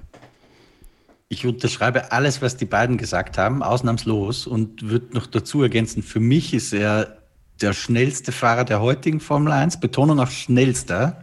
Ob er schon der Beste ist, weiß ich nicht, ähm, weil da ist Lewis halt wirklich sehr, sehr komplett, wenn es auch darum geht, das drumherum zu verstehen, mit dem Team zu arbeiten und so weiter und so fort, haben wir eh schon ein paar Mal diskutiert. Und dadurch, dass ich auch der Meinung bin, dass die Formel 1 heute auf dem höchsten Niveau aller Zeiten ist, ähm, würde ich sogar mich fast zu der Aussage hinreißen lassen, wenn es nur um den reinen Speed und das Naturtalent geht, um die Fähigkeit, ähm, ein extrem schnelles Rennen zu fahren. Ähm, dann ist er für mich vielleicht sogar der Beste, den es je gegeben hat. Was ihm noch fehlt möglicherweise, sind diese Ausnahmequalitäten, die ein Michael Schumacher groß gemacht haben oder ein Lewis Hamilton, was ein bisschen was mit Instinkt zu tun hat, mit Smartness, mit Kopfkapazität, dass du auch dazu in der Lage bist, während du ein Regenrennen fährst, noch in die Videowall zu schauen und zu realisieren, dass der gerade Reifen wechselt und so weiter und so fort. Ähm, das, das muss er noch beweisen. Da hatten Hamilton, Schumacher, Senna, wie sie alle hießen, halt viel mehr Gelegenheit dazu. Aber ich glaube, wenn es darum geht, wie ist das Rohmaterial, das da vorhanden ist, das, das fahrerische Plastilin, das man formen kann, aus ihm sozusagen, dann glaube ich, ist, hat Red Bull da wirklich ein, ein absolutes Ausnahmetalent gefunden. Wir laden euch ein, euren Max Verstappen-Faktor zu teilen. Macht es gerne äh, in der Starting with F1 Fans Facebook-Gruppe. Da könnt ihr immer beitreten, wenn ihr möchtet. Eben kurz eine Anfrage stellen, lassen wir euch rein. Könnt mit vielen Fans über die Formel 1 diskutieren. Ist eine sehr tolle Gruppe, die sehr viel Spaß macht. Ebenso unsere Telegram-Gruppe keine Aluhüte, äh, viele Formel 1-Fans, die Bock haben zu diskutieren, die auch mal äh, ja, gemeinsam dann ein Rennen verfolgen, so gesehen. Also da ist immer was los zwischen den Rennen. Äh, würden wir uns sehr freuen, wenn ihr dann in die Gruppen kommt und die mit eurem Wissen, eure Meinung erweitert. Ähnlich natürlich, was ist der Max Verstappen-Faktor für euch? Also bleibt dran, wir machen jetzt gleich weiter hier bei Starting Grid, dem Formel 1 Podcast auf meinsportpodcast.de. Schau mal auf Landon Norris, der auch eine, ein ganz, ganz emotionales Wochenende hinter sich hatte, das ihn sicherlich auch nochmal so gesehen sehr viel weiterbringen wird und was Lewis Hamilton da für eine Rolle spielt. Darüber sprechen wir, wenn ihr dran bleibt. Also bis gleich. Wir sind hier weiterhin bei der Rückschau auf den großen Preis der Emilia Romana bei Starting Grid, dem Formel 1 Podcast auf meinsportpodcast.de. Und wir kommen zu Lando Norris. Er ist Dritter geworden in Imola und das war so auch nicht abzusehen, würde ich sagen. Äh, nach diesem bitteren Qualifying-Erlebnis für ihn. Er hätte den McLaren auf Platz 3 gesetzt. Hervorragende Runde, aber die wurde ihm gestrichen. Marc von, äh, von, vom Tal der Tränen bei ihm, ähm, dieser emotionale Instagram-Post, auf den Lewis Hamilton dann nochmal emotionaler geantwortet hat, ihm Mut zugesprochen hat und äh, er ja auch sagte, I hope we race, let's race. Und dann haben sie am nächsten Tag tatsächlich gegeneinander gekämpft, gut, mit ungleichen Waffen muss man sagen, weil äh, Norris rote Reifen zu dem Zeitpunkt halt schon aufgekaut waren, war das etwas zu leicht für Lewis Hamilton meiner Meinung nach da vorbeizukommen, aber also an einem Wochenende das alles hin und her zu durchlaufen, das ist schon beeindruckend, wie er das gemeistert hat und ein toller dritter Platz für ihn. Dem ist nichts hinzuzufügen. Also er hat äh, an, am ganzen Wochenende wunderbar performt. Äh, übrigens auch mal so am Rande, Lando Norris mag ich auch mega, nicht nur wegen seinen witzigen Sachen in äh, Social Media. Ich finde ihn auch einfach äh, vom Speed her unheimlich toll und auch, ähm, ich finde, er hat eine richtig gute Rennintelligenz. Ähm, und ja, also äh, ich kann nur für ihn und vor allem für McLaren hoffen, dass es so weitergeht. Also äh, ich mag die Jungs auch richtig gerne, ähm, nicht so wie früher noch ähm, ja, unter Ron Dennis, da war das echt so mein, mein Hassteam. Das war immer so, so steril, aber heute sind sie richtig cool und sexy geworden. Dementsprechend zehn Daumen nach oben. Christian, jetzt kommen mal 200 Millionen Pfund dazu. Äh, man hat äh, das Headquarter jetzt verkauft, Kapital so ähm, herangebracht. Kannst du noch mal kurz über diesen Deal sprechen? Was, was hat es damit auf sich? Weil es das heißt ja jetzt nicht unbedingt, äh, dass es dem, dass es dem McLaren-Team richtig, richtig gut ging vorher. Richtig, das, das hast du richtig schon zusammengefasst. Es ging darum, die Fabrik ist verkauft worden äh, in einem sogenannten Sale and Leaseback Verfahren. Das, das heißt, die wurde jetzt an einen Investor verkauft. Dafür gibt's erstmal äh, umgerechnet rund 200 Millionen Euro frisches Kapital aufs McLaren-Konto, was in die Weiterentwicklung des Teams und so weiter investiert werden kann. Hat aber den Haken, das ist nämlich das ähm, Sale and Leaseback, das Leaseback in dem Teil, ähm, weil die natürlich trotzdem drin bleiben. Also es ändert sich operativ über überhaupt nichts. Das heißt aber, äh, McLaren zahlt jetzt halt monatlich eine gewisse Miete an diesen Investor, der ja das Geld nur bezahlt hat, ähm, weil er irgendwann mal äh, Geld verdienen möchte damit. Das heißt, im, ich weiß nicht in wie vielen Jahren, weil ich natürlich die Laufzeiten und so weiter nicht im Detail kenne, aber irgendwann wird McLaren mehr als 200 Millionen Euro an den Investor zurückbezahlt haben. Also man, es ist im, in Wahrheit ist es nichts anderes als eine Umschuldung. Ja, man verlagert seine Schulden, weil man die jetzt gerade vielleicht nicht so gut bedienen kann oder weil man Geld braucht in die Zukunft, ähm, eine Ratenzahlung. Erfahrung. Und das hat McLaren gemacht. Sicher hilfreich ähm, für die nächsten Jahre, für die aktuelle Entwicklung des Teams. Ob es langfristig äh, klug war, sich von diesem Asset zu trennen, das müssen andere bewerten, kann ich nicht beurteilen. Was natürlich helfen kann, ist, wenn die Fahrer dafür sorgen, dass äh, McLaren in der Konstrukteurswertung schön weit oben ist, Wertung schön weit oben ist, natürlich ein bisschen mehr Geld abstaubt. Und mit Lennon Norris und Daniel Ricciardo haben sie ja zwei Fahrer, die das schaffen können, Bernd. Warst du überrascht, wie sehr Lando Norris dann wegfahren konnte im Rennen, als ähm, ja, er die freundliche Frage gestellt hat, beziehungsweise mal gesagt hat, ähm, er könnte, wenn er, wenn er dürfte, und dann ging es ja recht schnell, dass das Team Daniel Ricciardo angewiesen hat, äh, Swap Positions, und dann ja. ist er ja weggezogen. Ey, meine Güte, das war schon ein bisschen zu krass, glaube ich. Ja, binnen kürzester Zeit waren das ja ein paar Sekunden und ich war da wirklich überrascht. Ich dachte nicht, dass es wirklich ähm, so schnell geht. Vor allem ähm, habe ich auch noch damit spekuliert, dass vielleicht jetzt Danny Ricciardo irgendwie die Linie vielleicht kopiert und da sich ein bisschen äh, dran hält, aber das hat überhaupt nicht funktioniert und das war sehr, sehr spektakulär. War aber auch äh, schön zu sehen, dass da die richtige Entscheidung getroffen wurde und ich fand es auch fair, okay, wir wollen das mal ausprobieren, ob er davon ziehen kann. Und äh, tat er dann auch. Und ich glaube, deswegen war es auch für Danny Ricciardo überhaupt äh, keine Frage und auch okay so. Und der war total mit sich im Reinen hatte da zumindest in der Außenwirkung nicht damit zu kämpfen, weil äh, Daniel Ricciardo auch im Interview, glaube ich, gesagt hat, dass er das gegeben hat, was er derzeit geben kann, wo er sich sicher fühlt. Und somit war es gut für beide. Und ich war mega erstaunt drüber, ja. Und wie erstaunt warst du, dass Lennon Norris diese Pace auch so durchhalten konnte? Also im Endeffekt, äh, ja, dass er nicht Zweiter geworden ist, das, das, lag größtenteils daran, dass seine Reifen halt durch waren, ja. Aber ich fand es trotzdem, ich finde es immer noch sehr beeindruckend, wie, wie einer, der vor ein, zwei Jahren bei jedem Fehler noch so unglaublich hart mit sich selbst ins Gericht gegangen ist. Also äh, der hat diese, diese Anfangszeit braucht und jetzt schon so gewachsen wirkt in diesem Auto und so zu Hause, dass man da wirklich sagen kann, ey, das ist einer, der will uns noch auf Jahre Spaß machen. Ja, absolut. Also um, im Qualifying war schon zu sehen, dass er, dass er schnell sein kann und dass er vielleicht auch schnell sein wird am Rennwochenende. Und ähm, ja, es war beeindruckend anzuschauen. Ich war auch eigentlich beeindruckt, wie, wie gut er haushalten kann mit den, mit den roten Reifen, mit, den, mit den Weichen, ja. weil äh, irgendwann kam ja der Funkspruch auch an äh, Lewis Hamilton, glaube ich, äh, von Peter Bonington, dass eben Lando Norris mit den roten Reifen unterwegs sein ist, dass die irgendwann einbrechen werden. Und dann war natürlich auch die Frage, was macht Leclerc mit der Situation? Kann der irgendwie attackieren in Richtung Werner Norris? Und dann ist Runde für Runde vergangen und nichts ist passiert nach vorne. Und dann war ich mega beeindruckt, wie der mit den roten Reifen umgeht, dass der da sich vor Leclerc halten kann. Dass es dann für Lewis Hamilton nicht gereicht hat, sind noch ein paar andere Faktoren natürlich. Aber dass er auf jeden Fall äh, sich vor den Ferraris halten konnte, fand ich auch mega. Christian, ich möchte mal gerne diesen, diesen Lewis Hamilton-Punkt äh, noch aufnehmen. Dieser motivierende Post am, am Abend vorher. Äh, auch, dass Lewis Hamilton sich jetzt so äh, positioniert in Richtung George Russell. Also, dass er sagt, hey, das ist gut, dass du das gemacht hast, das spricht für dich, äh, das wird dich weiterbringen. Lewis Hamilton übernimmt hier eine sehr, sehr interessante Rolle, finde ich tatsächlich, weil ich glaube, dass Lewis Hamilton tatsächlich einer ist, der, wenn er genau das macht, nämlich junge Fahrer fördern in gewisser Weise, ihnen öffentlich auch Mut zuzusprechen, dass das was mit diesen Fahrern macht. Und dass so ein Landon Norris, der ja durchaus sensibel ist, also ist natürlich jetzt schwer zu sagen, ob er diesen Post gelesen hat und dadurch irgendwie Kraft gesammelt hat, aber ich finde das schon cool, muss ich sagen, weil das, äh, das spricht ja schon wieder fast für Lewis Hamilton, dass er jetzt mal eine Rolle übernimmt, um, um zurückzugeben. Äh, das, was ihm so viel gegeben hat, das jetzt auch so zurückzugeben. Und vielleicht macht es ja wirklich was mit so einem Norris und einem Russell, dass sie dadurch irgendwie äh, eine gewisse Kraft ziehen. Oder glaubst du, das ist gar nicht so ein großer Faktor dann? Nee, doch, ich glaube schon. Also ob es jetzt für, für Russell und Norris wirklich groß was verändert, weiß ich nicht. Aber auf jeden Fall glaube ich, dass es irgendwo für die auch eine schöne Anerkennung ist, weil Luis ist mit Sicherheit jemand, zu dem sie aufschauen. Also wenn, dann ist es auf jeden Fall sehr positiv. Ähm, und ich bin sehr froh, dass du das Thema einbringst, Kevin, weil ich habe vorhin schon den Gedanken gehabt, darüber sollten wir irgendwie reden.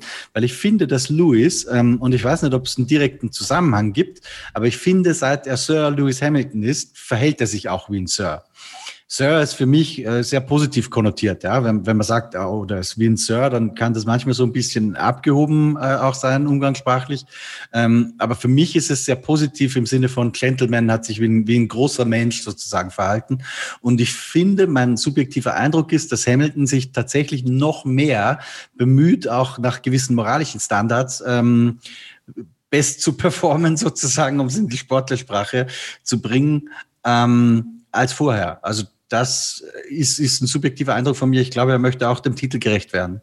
Ist das ein Eindruck, den ihr teilt? Marc, vielleicht du zuerst? Ja, zu 100 Prozent. Also man, also ich finde es so oder so interessant, wie er sich über die ganzen Jahre entwickelt hat. Ich fand ihn am Anfang, äh, wann ist er eingestiegen? 2007, glaube ich. Äh, und das sage ich jetzt mal in aller Deutlichkeit. Ich fand ihn wirklich äh, wie, wie so ein Kotzbrocken. Also er, er war äh, viel zu ruppig und äh, da, da war natürlich immer noch dieses junge Alter und er ist in den ganzen Jahren aber so gereift und ähm, unabhängig davon, ob er den Titel Sir jetzt vor kurzem bekommen hat.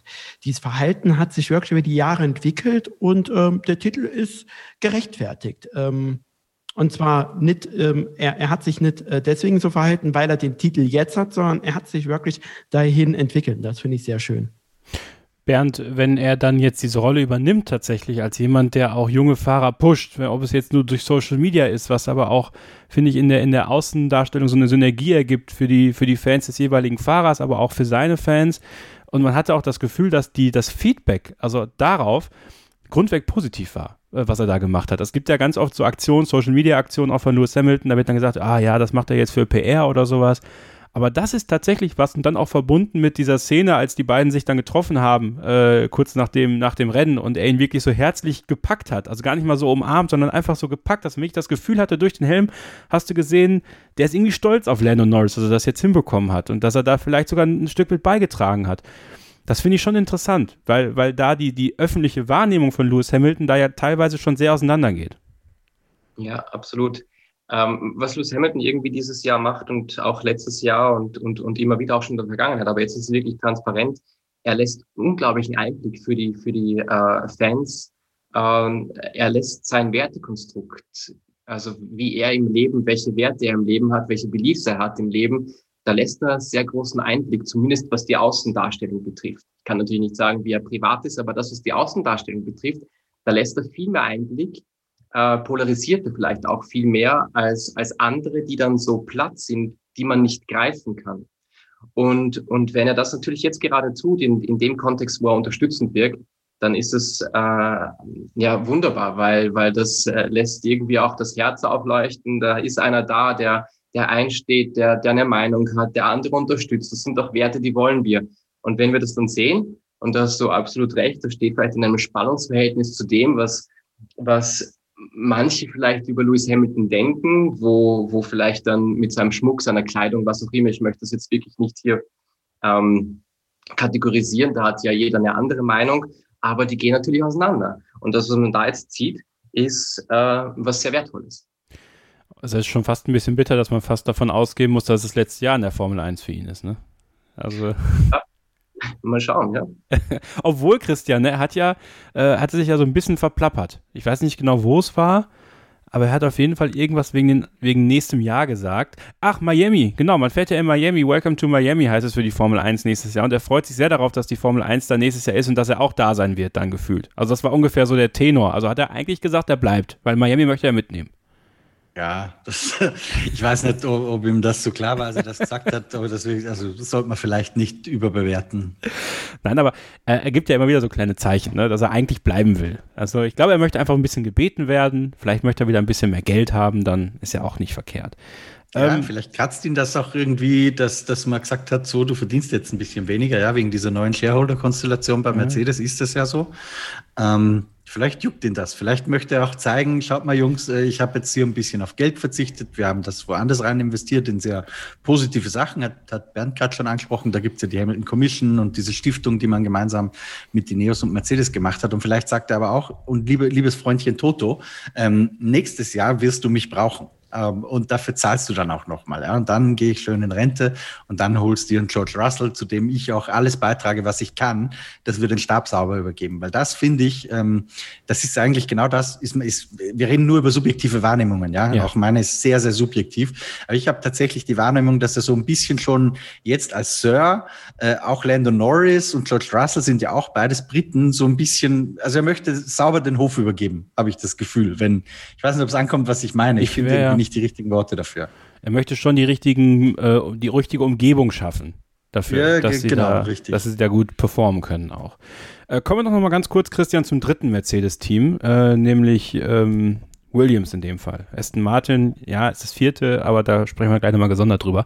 Ich möchte ganz kurz Williams anschneiden. Äh, wir hatten es ja, ihr könnt ja jetzt immer äh, an den Rennwochenenden, Donnerstag, Freitag und Samstag zumindest schon mal ähm, Live-Einschätzung äh, von uns bekommen auf dem YouTube-Kanal von Formel1.de. Und da haben wir am Samstag Williams sehr gelobt, dass beide in Q2 gefahren sind. Ähm, ja, der Renntag war dann da wieder ein bisschen enttäuschender, ne? Ja, sehr viel enttäuscht. Also es war eigentlich back to normal, aber es war natürlich auch kein repräsentatives Rennen. Also bei Russell hat man ja gesehen, was passiert ist bei Latifi auch, ähm, wie es vom Speed her gewesen wäre, das können wir jetzt nicht so richtig beurteilen. Ähm, das eine, was ich vielleicht noch äh, sagen möchte, speziell zu Nico Latifi, er hat sich nicht wahnsinnig geschickt angesteckt, angestellt, ähm, als der Mazepin hinter ihm aufgetaucht ist. Ähm, weil das war meiner Meinung nach die Schuld von Latifi. Er hat gesagt, er hat ihn nicht gesehen und man hätte dann wohl auch irgendwie festgestellt, dass er ihn gar nicht sehen hätte können, wegen toten Winkel und so. Äh, bin ich nicht ganz schlau geworden aus der Aussage. Aber wie dem auch sei. Ähm, Williams deswegen vom Speed her für mich ähm, schwer einzuordnen, aber das, was wir am Samstag gesehen haben, das ist, glaube ich, das, wo wir schon Bezug nehmen können drauf. Das war echt sehr beeindruckend, weil es eben nicht nur Russell war, wo der Verdacht naheliegen würde, dass das eine Ausnahmeleistung eines Fahrers war, der sich immer weiterentwickelt gerade, sondern weil eben auch Latifi das geschafft hat. Und bei Latifi, das hat Dave Robson uns nach dem Rennen gesagt, ist es halt so, wenn das Auto ein bisschen einfacher, gutmütiger zu fahren ist, wenn es einfach besser funktioniert, in einem Wort gesagt oder in einem Satz gesagt, dann kommt auch der Latifi viel besser zurecht. Und das ist, glaube ich, das, was wir gerade sehen. Äh, eine Podcast-Empfehlung aussprechen an dieser Stelle. Äh, und zwar Beyond the Grid tatsächlich mal wieder. Jost Capito war zu Gast. Ähm, war ja auch vor kurzem, hat er mit dir gesprochen, Christian. Ich finde den unheimlich toll, den Mann. Also ich finde, der, der strahlt was aus, diese jugendliche Freude noch am Motorsport und diese Aufbruchsstimmung, die bei Williams einfach gerade so allenthalben zu finden ist, Bernd. Das ist, so schön zu sehen, dass das Team nach dem Verkauf äh, an Doralton Capital die richtigen Schritte offensichtlich einleitet, um eben wieder langsam, aber Schritt für Schritt nach vorne zu kommen. Das, das finde ich total gut. Wie geht's dir damit? Ja, absolut. Wir wissen ja alle, wo Williams mal war und ähm, auch äh, letztendlich da zu der Zeit, wo auch noch Philippe Massa gefahren ist. Und es ist schade, dass das Team so weit zurückgerutscht ist. Aber wir haben ja auch bei McLaren gesehen, was sich bewegen kann und wo das Team dann wieder landen kann. Und ich hoffe das einfach wirklich von Herzen für Williams. Da schlägt auch so ein bisschen mein Herz dafür. Ähm, und da ist wirklich gerade Umbruchstimmung und das ist schön anzusehen, ja, absolut. Dieses Jahr ist der Hashtag Williams Love Bernd bei uns, ne? Also bist du dann auch mit dabei.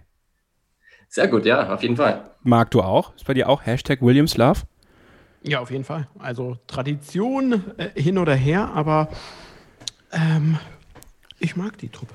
Also ähm, man, man, muss ja auch mal ein bisschen Mitleid mit den kleineren Teams haben.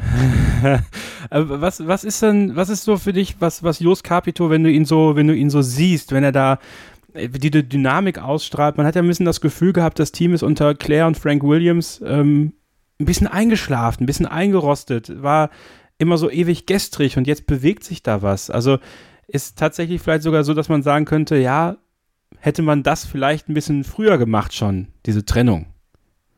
Ja, auf jeden Fall. Also ich kann mir sehr gut vorstellen, dass äh, bei Williams ähm, jetzt derselbe Effekt entsteht wie bei McLaren mit dem äh, Andreas Seidel. Ja, also mal, mal schauen. Also ähm, es sah in den letzten Jahren definitiv schon weitaus schlechter aus. Ja, auf jeden Fall. Und ich bin sehr gespannt, ob Williams, Christian, dass, dass Williams dieses Jahr Punkte holt. Ich glaube, dass, dass, das können sie schaffen, oder? Also ein Selbstläufer ist es nicht, aber ich glaube schon. Also würdest mich jetzt mein Leben drauf wetten lassen, klar, da würde ich schon tendenziell eher Ja sagen. Ja.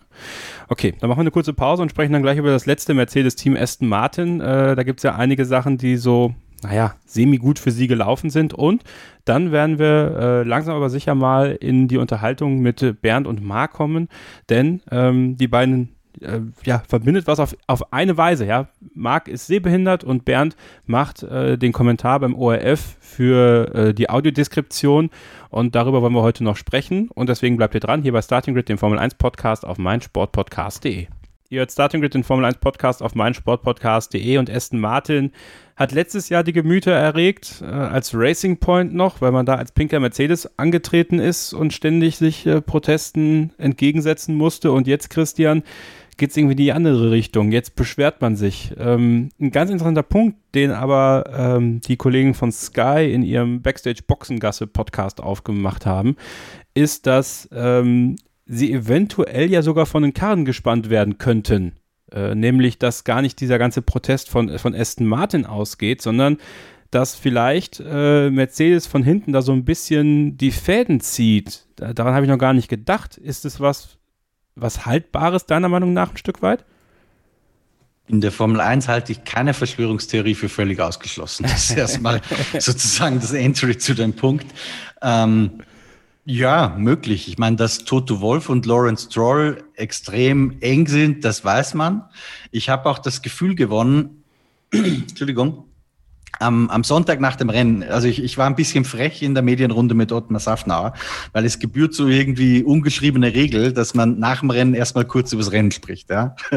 ähm, aber ich habe mir in dieser Medienrunde die erste Frage gekrallt und ihn direkt mit diesem Interview, das er bei Sky UK am Freitag gegeben hat, konfrontiert, wo er eben das Thema äh, aufs Tapet gebracht hat, bis hin zu einer, äh, er hat es zumindest nicht ausgeschlossen, als er danach konkret gefragt wurde, ob man damit vielleicht sogar äh, vor Gericht gehen möchte. Und ich habe ihn dann halt gefragt, so lieber Ottmar, auf welcher Grundlage? Auf welcher Grundlage wollt ihr gegen dieses Reglement protestieren? Auf welcher Grundlage wollt ihr irgendwas ähm, unternehmen, was sogar über die Grenzen der Formel 1 hinausgeht? Zum Beispiel das internationale Sportgerichtshof oder ich weiß ja nicht, was denen vorschweben würde. Ähm, und da ist ihm schlicht und einfach nichts eingefallen. Er hat sich dann so ein bisschen wie ein Aal gedreht und gesagt, ja, ähm, wir stehen gerade in Gesprächen mit der FIA und ich kann das erst in drei, vier Tagen äh, vernünftig beantworten. Also mein Eindruck, und den haben auch ein paar Journalistenkollegen von mir, und das spricht ein bisschen für die Theorie, die aus, aus äh, Sky, aus dem Sky Boxengassen Podcast rauskommt, ist der, dass Ottmar Safnauer hier ein bisschen von Lawrence Stroll auch gepinkt wurde, ähm, weil letztendlich ist es ein Angestellter, ähm, da einen Vorstoß zu machen. Entweder das oder er hat einfach Druck bekommen von, von Stroll, ähm, der wissen wollte, lieber Ottmar, das funktioniert aber nicht so, wie ich mir das vorstelle. Und Lawrence Stroll ist, glaube ich, keiner, ähm, der irgendwie groß rumscheißt, sorry für die Formulierung, der, der macht einfach und da sind Leute, glaube ich, auch sehr schnell weg. Da, also ein sehr kompromissloser Mensch, so wird er mir zumindest beschrieben. Und vielleicht ist Safner auch einfach sehr unter Druck, weil jetzt hat er äh, das Aston Martin, diese, diese große Brand, jetzt hat er das Budget zur Verfügung, jetzt hat er mit Sebastian Vettel einen viermaligen Weltmeister im Auto. Es gibt eigentlich keine Ausreden mehr. Und plötzlich ist dieses Auto aber nicht mehr konkurrenzfähig. Also ich glaube, dass es eins von beiden ist, entweder vielleicht tatsächlich diese etwas ähm, verschwörerisch anmutende, aber nicht ganz unplausible Idee. Oder einfach, dass der Druck auf den Kessel für Safner sehr groß war und dass er so ein bisschen nach einer Ausrede gesucht hat und dann jetzt langsam merkt, boah, der Schluss ist aber nach hinten losgegangen. Weil er hat Unmengen von Kritik bekommen. Also nicht nur von mir, nicht nur von Red Bull, wo es ja klar ist, dass man kritisch zurückfällt, sondern auch von wirklich äh, sehr, sehr neutralen und immer sehr auf Neutralität bedachten Personen, wie zum Beispiel Andy Seidel, der auch gesagt hat, es gibt keine Grundlage, irgendwas gegen dieses Reglement zu unternehmen. Und dazu muss man wissen, Seidel ist ja sogar Mercedes-Kunde. Ja, also da wäre die Verbindung zu Aston Martin eigentlich viel naheliegender als die zu Mercedes. Also ich glaube, die haben sich damit völlig verrannt. Ich habe ja so ein bisschen das Gefühl, Bernd, wenn man Ottmar Safnauer so verfolgt jetzt am Wochenende durch die diversen Interviews, äh, auch äh, Ralf Schumacher hat ihn ordentlich attackiert, muss man sagen, und da hat er auch recht äh, dünnhäutig reagiert. Man hat das Gefühl, dass er vielleicht sogar ein bisschen im Dunkeln gelassen wurde, also gar nicht mal gepinkt wurde von Lawrence Stroll, sondern dass äh, er ein Stück weit, also dass vielleicht Lawrence und, und Toto da irgendwie äh, gemeinsame Sache machen und er da vor die Kandare gespannt wird und das, das ausbaden muss und am Ende dann einfach der ist, der, der gehen wird, in alle Stricke reißen. Ja, so, so sagt man Bauernopfer dazu, oder? Ja, ja, genau. Ja, ja, ähm, ja schwierig. Es wirkt wirklich so ein bisschen, ähm, als würde ihm ein bisschen so der Boden, also das Fundament fehlen für das, was, was, was gerade passiert und, und deswegen wirkt das auch alles so ein bisschen schwammig weil eben er, wie du auch Christian gesagt hast, vielleicht gar nicht der ist, der die, der die Fäden zieht äh, und da die Triebkraft ist. Und wenn ich davor geschoben werde äh, und für etwas einstehen muss, was vielleicht auch, vielleicht auch gar nicht meine Meinung ist, dann würde ich auch genauso reagieren. Übrigens, Bernd, ganz, sorry für die Unterbrechung, aber ganz kurze Ergänzung, die an dem Punkt, glaube ich, wichtig ist. Auch beim Thema, das man Perez äh, abgeschlossen hat letztes Jahr, ähm, hat man, also ich, man kann fast sagen, man, man weiß es, aber das war nicht Safnauers Entscheidung. Und Safnauer war aber der, der sie nach außen verkaufen musste. Und man hat gemerkt, wenn man in den Medienrunden dabei war, dass er sich damit sehr, sehr unwohl gefühlt hat. Das ist vielleicht auch so ein bisschen was, was für diese Theorie spricht. Ja, und wenn ja, man, es ja. natürlich auch da in dem Fall auch, wo, wo eigentlich der Investor von Perez mal das Team gerettet hat und dann sowas ja, möchte man gar nicht drüber nachdenken, ja, wenn man dann Richtig. an die Fläche treten muss und das auch verkauft oder verkaufen soll. Also so ein bisschen deckt sich das mit dem, was man bei Drive to Survive auch, auch sehen kann, als er, also Lawrence Stroll sagt, ihr habt mich hier bis eins und jetzt erklärt mir alles, was funktioniert und Ottmar Safnauer irgendwie ganz nervös moderiert. Ich habe das Gefühl, dass, dass er, äh, dass Lawrence Stroll halt so ein so ein, so ein, so ein Pull hat. Also wirklich auch dadurch, dass er eben so ein Silverback ist, dass, dass da einfach keiner wirklich äh, durchkommt und dass Ottmar Safnauer im Zweifel tatsächlich ein Bauernopfer sein könnte. Also eine sehr undankbare Situation, Marc. Ich, ja. ich, kann mir, Entschuldigung, Kevin, ich kann mir vorstellen, dass er von sich aus hinschmeißt, weil er ja. sagt, ich will das nicht mehr machen. Ja, ja, das glaube ich, also da arbeitet man dran. Ich habe auch das, man könnte, pass auf, könnte es nicht ein bisschen Mobbing auch sein, Christian? Sollen wir mal so in diese komplette Kerbe reinschlagen, dass Lawrence Stroll, ob man Safnauer eigentlich loswerden möchte, weil ob man Safnauer eigentlich zu meinungsstark ist und eigentlich zu viel darstellt und da im Grunde genommen so eine, so eine kleine Weichwurst viel besser sitzen könnte als Ottmar Safnauer? Das weiß ich nicht, weil ich nicht, ähm, also ich, ich vielleicht gibt es eine Alternative, die er zur Hand hat, äh, personell. Also das traue ich mich nicht zu beurteilen. Aber ich glaube wirklich, das ist echt ein sehr, sehr starkes Gefühl, das ich habe, wenn man Obma Safner zuhört, dass er sich nicht wohlfühlt mit den Entscheidungen, die er aber nach außen vertreten muss. Das war bei Perez definitiv schon so und jetzt habe ich das Gefühl teilweise auch. Marc, wie, wie, wie, wie, beobachtest du das? Also, gerade wenn man natürlich dann auch jetzt gleichzeitig einen Fahrer wie Sebastian Vettel hat, der auf sowas, glaube ich, gar keine, keine Lust hat. Also was da gerade passiert. Also der, der will sich lieber aufs Rennfahren konzentrieren und der, du, du hängst ja da zwangsläufig mit drin. Also das Lance, ich glaube, Lance kann das gut ausblenden, weil Lance sitzt in einem ganz äh, gemütlichen Stuhl. Ja, aber es ist dann schon eine sehr interessante Gemengelage, die sich da aufbaut bei Aston Martin. Ja, auf jeden Fall. Also vor, vor allem diese Aussage, ja, wir müssen mal prüfen und, äh, ne, äh, und, und mal sprechen mit der FIA. Jetzt mal ganz ehrlich, ne, da, da werde ich emotional. Wie unsportlich und wie äh, kindisch kann man am Ende des Tages wirklich sein? Die haben letztes Jahr kopiert, wie die Weltmeister, vom Weltmeister. Okay, ja, haben eine kleine Strafe bekommen, sind aber sonst sehr unbehelligt worden. Und dieses Jahr wollten sie es eigentlich genauso weitermachen, sind damit jetzt tierisch auf die Nase gefallen und jetzt wird rumgeheult. Also bitte. Also äh, ja, sehr, sehr unsportlich. Ähm, ist so ein bisschen, äh, das grüne Team ist für mich äh, ein rotes Tuch momentan, muss ich ganz ehrlich sagen. Oh, so deutlich, okay. Ja, so deutlich. Okay, und, und welche Rolle spielt da Sebastian Vettel deiner Meinung nach? Sebastian Vettel, ähm, naja, am Ende des Tages hat er sich selber in die Situation manövriert. Ähm, ist ein gutes Recht. Ähm, Aber ich glaube natürlich mit dem, mit dem ganzen Politikum und, und, mit dem ganzen Kram hat er ja letzten Endes nichts zu tun. Und du hast es ja gerade schon richtig gesagt, der hat eigentlich überhaupt keinen Bock drauf. Und ich kann mir auch vorstellen, je nachdem, wie sich das hier hochschaukelt und wie schlecht dieses Auto ist, dass äh, Sepp auch schon am Ende des Jahr, Jahres sagt, äh, Tschüssikowski. Ähm, halt ich wirklich äh, für, für möglich, wenn, diese, äh, wenn dieses Team nicht mal langsam den Hintern hochbekommt. Bernd, glaubst du es auch? Ja, schwierig. Ja, Sebastian Vettel hat jetzt, ähm, wir sprechen immer vom solchen Jahr und äh, hat sein Standing schon bei Ferrari verloren. Und es gab ja nicht viele, die langsamer waren als Lance Stroll in der Vergangenheit. Also Perez hatte eigentlich Lance Stroll immer im Griff. Und das ist natürlich auch spannend zu beobachten, dass das jetzt bei Sebastian Vettel gar nicht funktioniert. Aber auch ähm, natürlich da braucht es wahrscheinlich ein bisschen Eingewöhnungsphase. Alle sprechen immer davon, wir glauben nicht, dass Sebastian Vettel das Fahren verlernt hat. Der Satz fiel ganz oft, aber irgendwie kommt nichts. Und wenn dann aber auch noch das Fundament eben nicht passt mit, mit der Teamstimmung, mit dem, mit dem Politikum, was bleibt dann noch? Woran hält man sich dann noch fest? Was macht dann noch Freude? Das ist für mich so die Frage, die sich dann stellt. Christian, könntest du dir tatsächlich perspektivisch vorstellen, dass dieses ganze Aston Martin-Team so ein bisschen implodiert in dieser Saison? Boah, schwierig, Kevin. Ähm, ich, also ich kann mir vorstellen, dass Ottmar Safnauer da nicht allzu lange ist.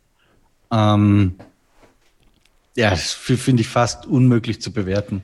Ich glaube, dass also grundsätzlich, was die gerade aufbauen und so, auch vom, vom Marketing her, vom Aufbau der Brand, ähm, das wirkt mir alles sehr professionell. Ähm, aber vielleicht, ich versuche es mal anders zu beantworten. Ähm, Kevin, du hast ja auch gesehen, dieses Interview, das, das ich mit Dr. Marco geführt habe. Und als ich mhm. ihn auf Sebastian Vettel angesprochen habe, ähm, kommt man es doch sehr klar sehen, dass es ihm sehr, sehr nahe gegangen, was da gerade passiert. Und ich kann mir vorstellen, es gibt so da möchte ich jetzt gar nicht drauf eingehen, aber man kann zum Beispiel am, am Montag äh, lief bei Sport 1 eine Show am Abend, die gibt's auch als Podcast. Ich weiß gerade nicht, wie er heißt, ehrlich gesagt. Der AVD Motorsport Talk. AVD Motorsport Talk, richtig. Da war äh, Colin Collis zu Gast, da war Christian Danner zu Gast und da wurde auch so ein bisschen über Mercedes gesprochen, äh, über Toto Wolf, über Lawrence Stroll ich will das gar nicht kommentieren. Ich weiß gar nicht, was da stimmt, wer da recht hat. Und so ist mir auch, auch völlig wurscht. Aber ich glaube, ähm, dass Dr. Marco auch deswegen vielleicht ein bisschen schwerfällt, was mit Sebastian Vettel gerade passiert, weil er vielleicht von politischen Zusammenhängen im Hintergrund äh, gewisse Dinge wusste, die Sebastian Vettel nicht wusste. Und jetzt steht Sepp da und es läuft sportlich auch nicht. Und ich kann mir vorstellen, dass das einigen Leuten wehtut. Ah, ich finde das ja so bitter, ne? Also kommt er da rein und, und, und, möchte irgendwie was Neues erleben, möchte neue Erfolge feiern und dann hängst du dann in so einem Politikum auch irgendwo ein Stück weit mit drin. Äh, ich sehe es tatsächlich wie Marc. Also ich glaube nicht, dass sich Vettel das lange antut. Also wenn sich das jetzt irgendwie so in so eine äh, Seifenoper-Richtung da entwickelt, äh, ich glaube, dass der da, das muss er auch gar nicht mehr. Also das ist tatsächlich was, was er sich nicht antun sollte auch, weil ja, seine Legacy eh schon angeknackst ist, muss man ehrlicherweise sagen, in der Formel 1. Dagegen wirkt es ja bei Ferrari tatsächlich schon fast ruhig, Bernd. Ne? Also Charles Leclerc auf 4, Carlos Sainz auf 5. Ähm, sowieso muss man sagen, äh, Leistungssteigerung bei den Roten auf jeden Fall zu erkennen. Ein McLaren zumindest hinter sich gelassen, waren äh, Best of the Rest Rest, so gesehen, wenn man McLaren so ein bisschen in diese Richtung nach oben mit reinschieben möchte. Also der, der, der Pfeil zeigt zumindest ein bisschen nach oben bei Ferrari, meiner Meinung nach. Ja, auf jeden Fall, auf jeden Fall. Also ich finde es auch äh, schön, was äh, Carlos Sainz noch aus dem Rennen gemacht hat, äh, für das, wo er überall herumgefahren ist, ähm, dass er dann doch noch Anschluss findet nach vorne und, und hinter seinem Teamkollegen da ins Ziel kommt. Also mir hat Ferrari auch vorne gefehlt. Also äh, zwei Jahre zuvor mit, mit, mit, mit Vettel und auch mit Leclerc, wo sie irgendwie auch auf Mercedes-Augenhöhe natürlich waren. Das dürfen wir dann nicht vergessen. Also Mercedes war da nicht immer vorne, da waren sie mit dem Topspeeder teilweise schneller und auch im Qualifying immer top. Aus welchen Umständen auch immer. ähm, aber das hat letztes Jahr total gefehlt. Da war so ein Vakuum. Es war, äh, als, als, als hätte Ferrari das Jahr davor Mercedes angestachelt, da noch mehr zu entwickeln und plötzlich war Ferrari weg. Und dann war eben dieses große Vakuum, war Mercedes und dann nichts mehr. Und ich freue mich, dass sie jetzt da wieder vorne mitspielen und auch vielleicht, wenn das ein oder andere aufgeht, da ähm, aufs Podest fahren können, auf jeden Fall. Oh, aufs Podest, das würde mich natürlich auch freuen, ne? wenn, wenn Ferrari den Ferrari Prosecco herumsprühen darf. Das ist doch, ist doch, wäre doch eine ganz schöne Geschichte, Marc, ne? Ja, auf jeden Fall. Ähm, aber wir wissen ja alle, der Ferrari äh, Schaumwein, der hat ja nichts mit Ferrari zu tun, er heißt ja nur gleich. ja, genau. Das ist ein Common Name in Italien. Nein, aber mal, mal Spaß beiseite. Also, wie gesagt, ich bin ja großer Ferrari-Befürworter in dieser Saison und, und finde auch tatsächlich, dass man da die richtigen Schritte geht. Auch ja, da wieder zweites Rennen. Ähm, aber ich glaube, wenn da die Sicherheit reinkommt bei beiden Fahrern, gerade bei Carlos Sainz, dann, dann kannst du da wirklich die, die nötigen Schritte nach vorne gehen. Also, Marc, glaubst du, dass, dass es die Ferraris aufs Podium schaffen dieses Jahr?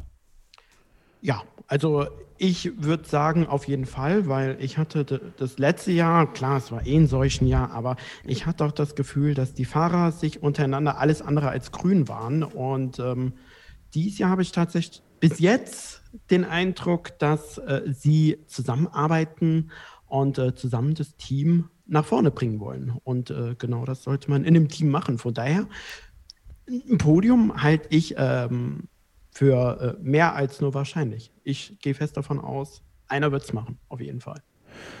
Christian, wir haben hier noch ähm, eine Frage reinbekommen von Asap Shi bei Instagram. Über Instagram DM könnt ihr natürlich auch immer Fragen stellen für den Podcast. Es geht um die Situation, als äh, Charles Leclerc ähm, äh, kurz in der Lage gewesen wäre, äh, vor dem Restart äh, Max Verstappen zu überholen, weil der ja und er hat hier ein Bild mitgeschickt. Ich habe es dir auch weitergeleitet und du hast es ja in deiner äh, Kolumne eigentlich oder in deinem Artikel so geschrieben, dass er nicht mit allen vier Reifen von der Strecke war. Und Charles Leclerc nicht. Ich habe den Artikel inzwischen korrigiert, nachdem ich das Foto gesehen habe. Aha, okay. Ich habe die, die Analyse nämlich gemacht äh, aus den Onboards raus. Ähm, und da hat es tatsächlich so ausgesehen, als wäre er nicht komplett raus gewesen. Aber stimmt, das Foto hat mir das gezeigt.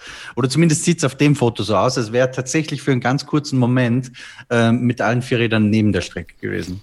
Also hat, hätte Charles Leclerc wirklich, wirklich überholen können in dem Moment. Also meiner Meinung nach ja. Ähm, er hätte ihn überholen dürfen. Und das Paradoxe dran ist ja, ähm, wenn es Verstappen nicht geschafft hätte, seine ursprüngliche Position als Führende wieder einzunehmen, und dafür hatte er nicht wahnsinnig viel Zeit, ähm, nämlich genau 14 Sekunden. Also ich bezweifle, ob das geklappt hätte mit der ganzen Kommunikation und so weiter. Ähm, dann hätte er eine 10 Sekunden Stop-and-Go-Strafe gekriegt, genau wie Kimi Räikkönen, dem nämlich genau das passiert ist. Also die, dieser harmlose Dreher, der hatte ziemlich viel Brisanz. Es ist nur nicht, ähm, die Kettenreaktion ist nur nicht getriggert worden sozusagen. Glaubst du, dass, dass Charles Leclerc auch ein bisschen, bisschen nervös wurde, weil er die Situation, glaube ich, von Perez auch mitbekommen hat, als der ja äh, überholt hat, nachdem er von der Strecke gefahren ist und deswegen ja auch die Strafe ich, bekam? Ich glaube, du kannst in, also das ging so schnell. Ich glaube nicht, dass du in der Situation äh, überlegen kannst, fahre ich da jetzt vorbei? Was heißt das vom Reglement? Sind wir gerade in einer Safety-Car-Runde oder äh, ist das Aufwärmrunde? Was gilt da jetzt? Äh, wir reden von eineinhalb Sekunden oder so, die dafür Zeit waren. Ja? Ich habe da ewig lang gebraucht, mir das Reglement rauszusuchen, mir das anzuschauen. Das kannst du nicht verarbeiten. Ich glaube einfach, es war ein Instinkt, dass er sagt, so, ich bremse jetzt. Ähm, das ist ein völlig natürlicher Instinkt und von, von daher auch komplett nachvollziehbar. Aber äh, in der Theorie wäre es für sein Rennen natürlich besser gewesen. Er wäre vorbeigezogen, weil er hätte das meiner Meinung nach gedurft. Michael Masi hat das auch so ein bisschen bestätigt. Es wäre an Verstappen gelegen, die Position vor ihm wieder einzunehmen, vor der Safety Car Linie 1.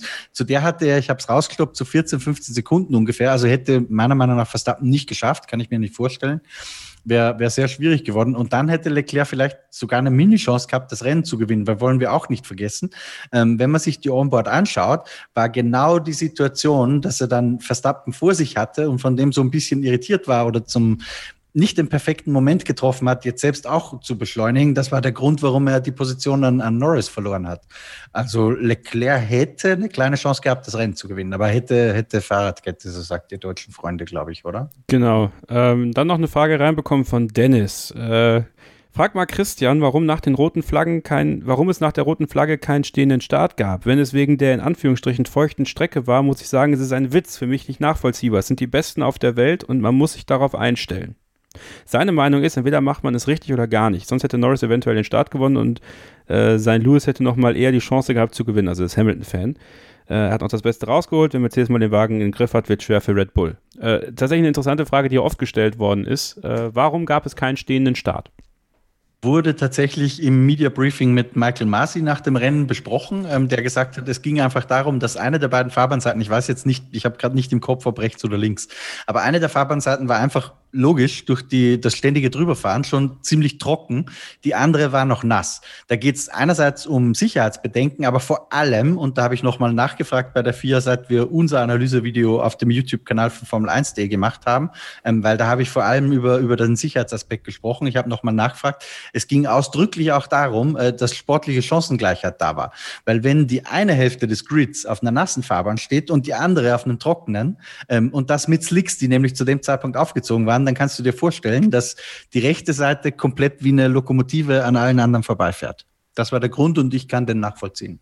Ja, ich glaube auch, dass das, dass das der, der, der äh, richtige Schritt war, es nicht zu tun. Anders, Fall. vielleicht noch als Ergänzung, anders als bei anderen Regenrennen, wo es ja frisch drauf regnet, genau, ja, und ja. die dann auf Intermediates starten, da gibt's ja den Unterschied nicht. Hier hatten wir ja das Problem in Anführungsstrichen, dass es eben nicht mehr frisch geregnet hat. Das heißt, es gab eine trockene Linie und eine nasse Linie. Das ist äh, sehr ungewöhnlicher Fall, den ich kann mich zumindest nicht erinnern, dass das auch mal so gewesen wäre bei einem Restart. Ähm, oder bei, bei dieser Frage Restart stehend äh, versus fliegend. Ähm, deswegen für mich nachvollziehbar. Habe ich im ersten Moment auch kurz hinterfragt, aber mit der Erklärung bin ich 100% damit d'accord. Ja, genau. Also ich habe es mir so gedacht schon, nachdem, nachdem, es dann, nachdem ich drüber nachgedacht habe, während des Rennens noch, aber dass dann die Erklärung kam, war dann sehr, sehr hilfreich. Dann noch eine Frage, weil einige das auch nicht verstanden haben. Warum durfte sich Lewis Hamilton zurückrunden? Ähm, das ist eine uralte Regel eigentlich, die gibt schon sehr, sehr lange, dass es einfach heißt, left cars may now overtake, das kennt man ja. Ähm, der ursprüngliche Gedanke, warum diese Regel eingeführt wurde, war der, dass man gesagt hat, früher, als die sich nicht zurückrunden durften, äh, hattest du die Situation gehabt, dass vielleicht ein, eine Position 1 und eine Position 2 im Rennen eigentlich direkt um den Sieg kämpfen. Dazwischen sind aber noch sechs Überrundete. Ähm, das war natürlich nicht, nicht gut für die Dramatik im Rennen und auch nicht für den Zuschauer, der nicht so leicht unterscheiden kann, wer ist denn da jetzt eigentlich im direkten Duell und wer nicht.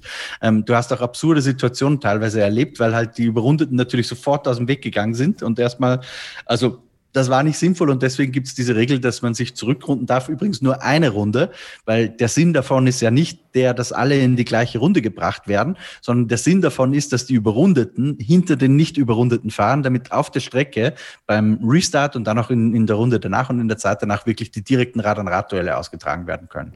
Weil die Frage haben wir auch bekommen, warum sich zum Beispiel Lewis Hamilton äh, zurückrunden durfte in die gleiche Runde und Michael Schumacher, aber äh, Michael, ich sage immer Michael, es passiert mir so oft, äh, Mick Schumacher nur eine von seinen zwei Runden zurückholen durfte. Das ist genau der Grund. Es geht nicht darum, dass du alle wieder in die gleiche Runde bringst. Es geht nur darum, dass nicht Überrundete zwischen nicht Überrundeten sind. Ich möchte ähm, dann, bevor Christian jetzt nämlich gleich Feierabend hat, äh, ich werde gleich äh, das Gespräch mit äh, Marc und mit Bernd weiterführen, natürlich noch auf unseren Matze-Spin-Counter eingehen, Christian. Ähm, Nikita hat zugehört und er wollte unbedingt, dass mein Tipp richtig ist. Also er hat sich bis zum letzten Moment im Rennen Zeit gelassen, seinen dritten Dreher zu machen und das hat er gemacht. Deswegen. Ich bin ja der Meinung, er hat auch davor schon die drei gehabt, aber da kann man jetzt diskutieren, Ausritt, Dreher, wie, wie grenzt man das, äh, oder wie, für mich wäre ein Ausritt auch ein Dreher gewesen, aber ist wurscht. Ähm, ja, hat der, hat der perfekt getimt für dich. Ja. Bastard. Danke.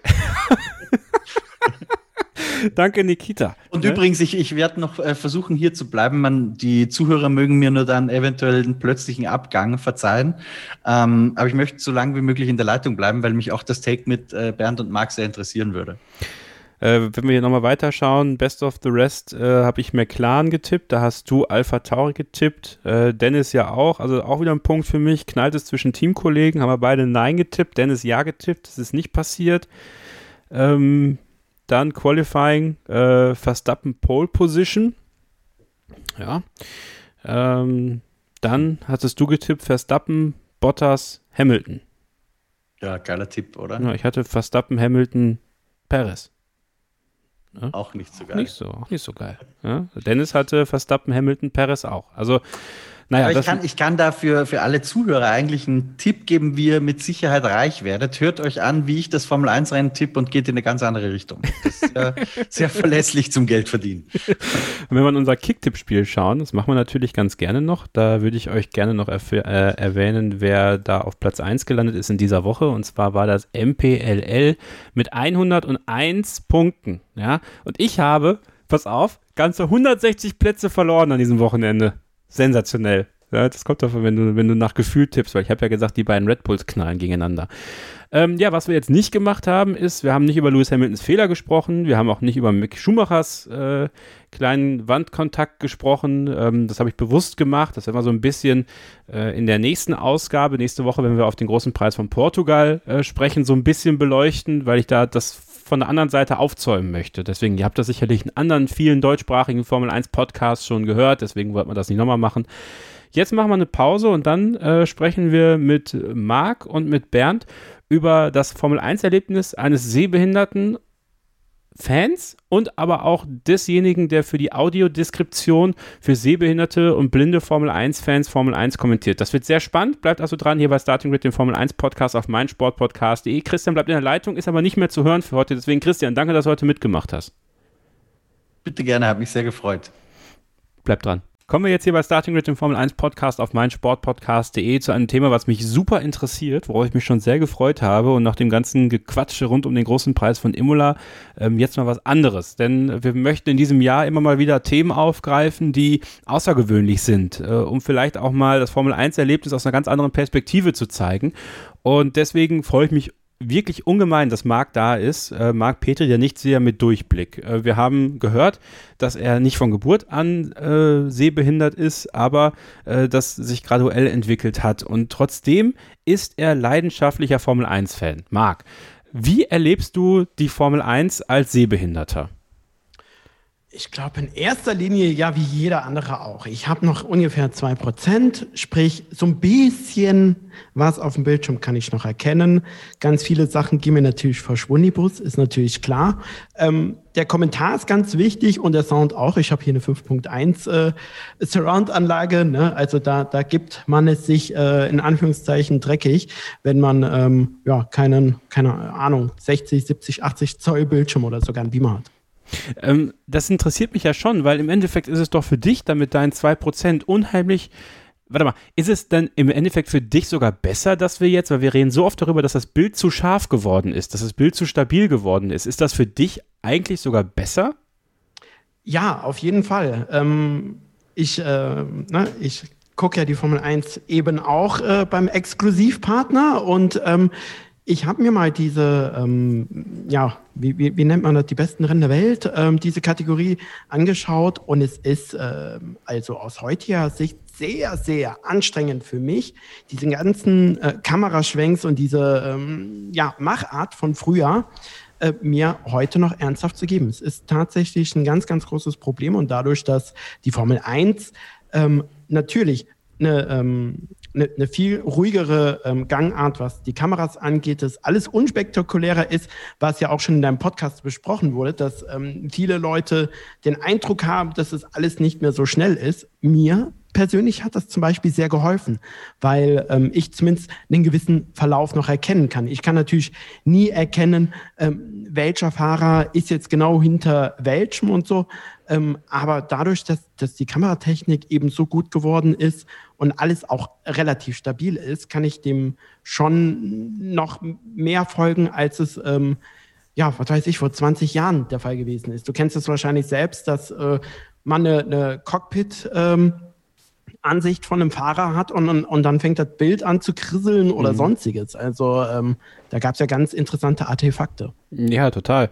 Ähm, du hast äh, erwähnt, dass du die Formel 1 noch, noch als, als Jugendlicher sehend kennengelernt hast. Ähm, wie hat sich das verändert generell das Gefühl zur Formel 1 bei dir? Also ist das durch deine Sehbehinderung noch stärker geworden, das Fan-Dasein? Ähm, oder äh, wie hat sich da so deine Verbindung zur Formel 1 entwickelt über die Jahre?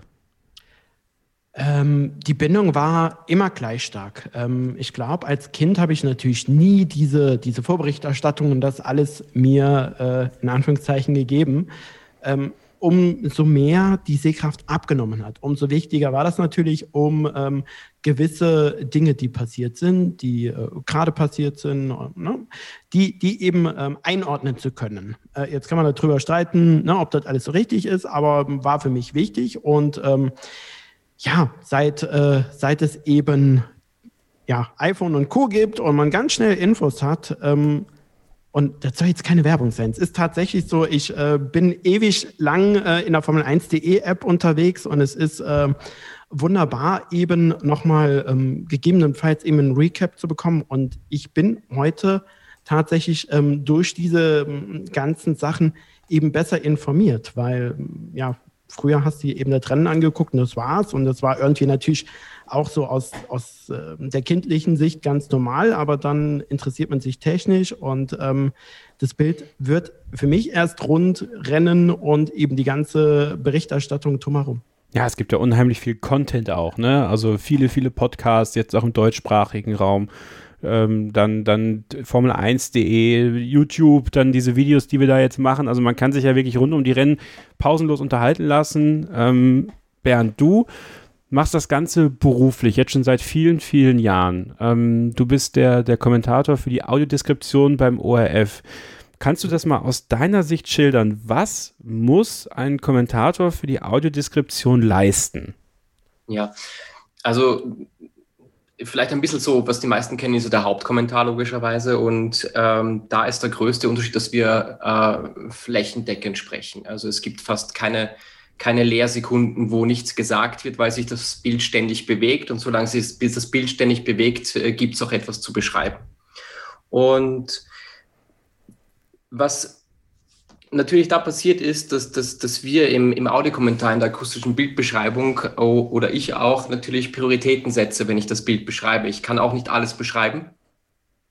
Aber was immer wichtig ist, ist, wer gerade da unterwegs ist, wer ist im Bild, wer fährt eben hinter wem oder vor wem, überholt er links oder rechts oder wie auch immer. Also die Verortung ist extrem wichtig. Wo passiert genau etwas und, und äh, wer fährt da gerade? Und auch äh, die Formel 1 ist auch sehr speziell, weil es natürlich eine Datenflut gibt an Zahlen, äh, in wie viel Runden wird er aufschließen, wie hoch ist die Überholmöglichkeit dann, wenn er aufschließt oder auch die Wahrscheinlichkeit beim Boxenstopp, einen Undercut da ähm, erfolgreich zu vollziehen. Das sind ja alles da Daten, die eingeblendet werden, natürlich, die ähm, dann ein Gesamtbild ergeben und so äh, füllen wir das flächendeckend aus. Also von den Positionen angefangen, die, immer, die wir immer wieder vorlesen, bis hin zur Runde natürlich, in welcher Runde sich der, ähm, der Grand Prix bereits befindet äh, und dann natürlich die einzelnen Szenen. Die Formel 1 ist toll, da gibt's äh, natürlich immer wieder Kameraschnitte von äh, Boxengasse wieder zum Rennen, dann zur Start- und Zielgeraden, dann wieder in den mittleren Sektor vielleicht.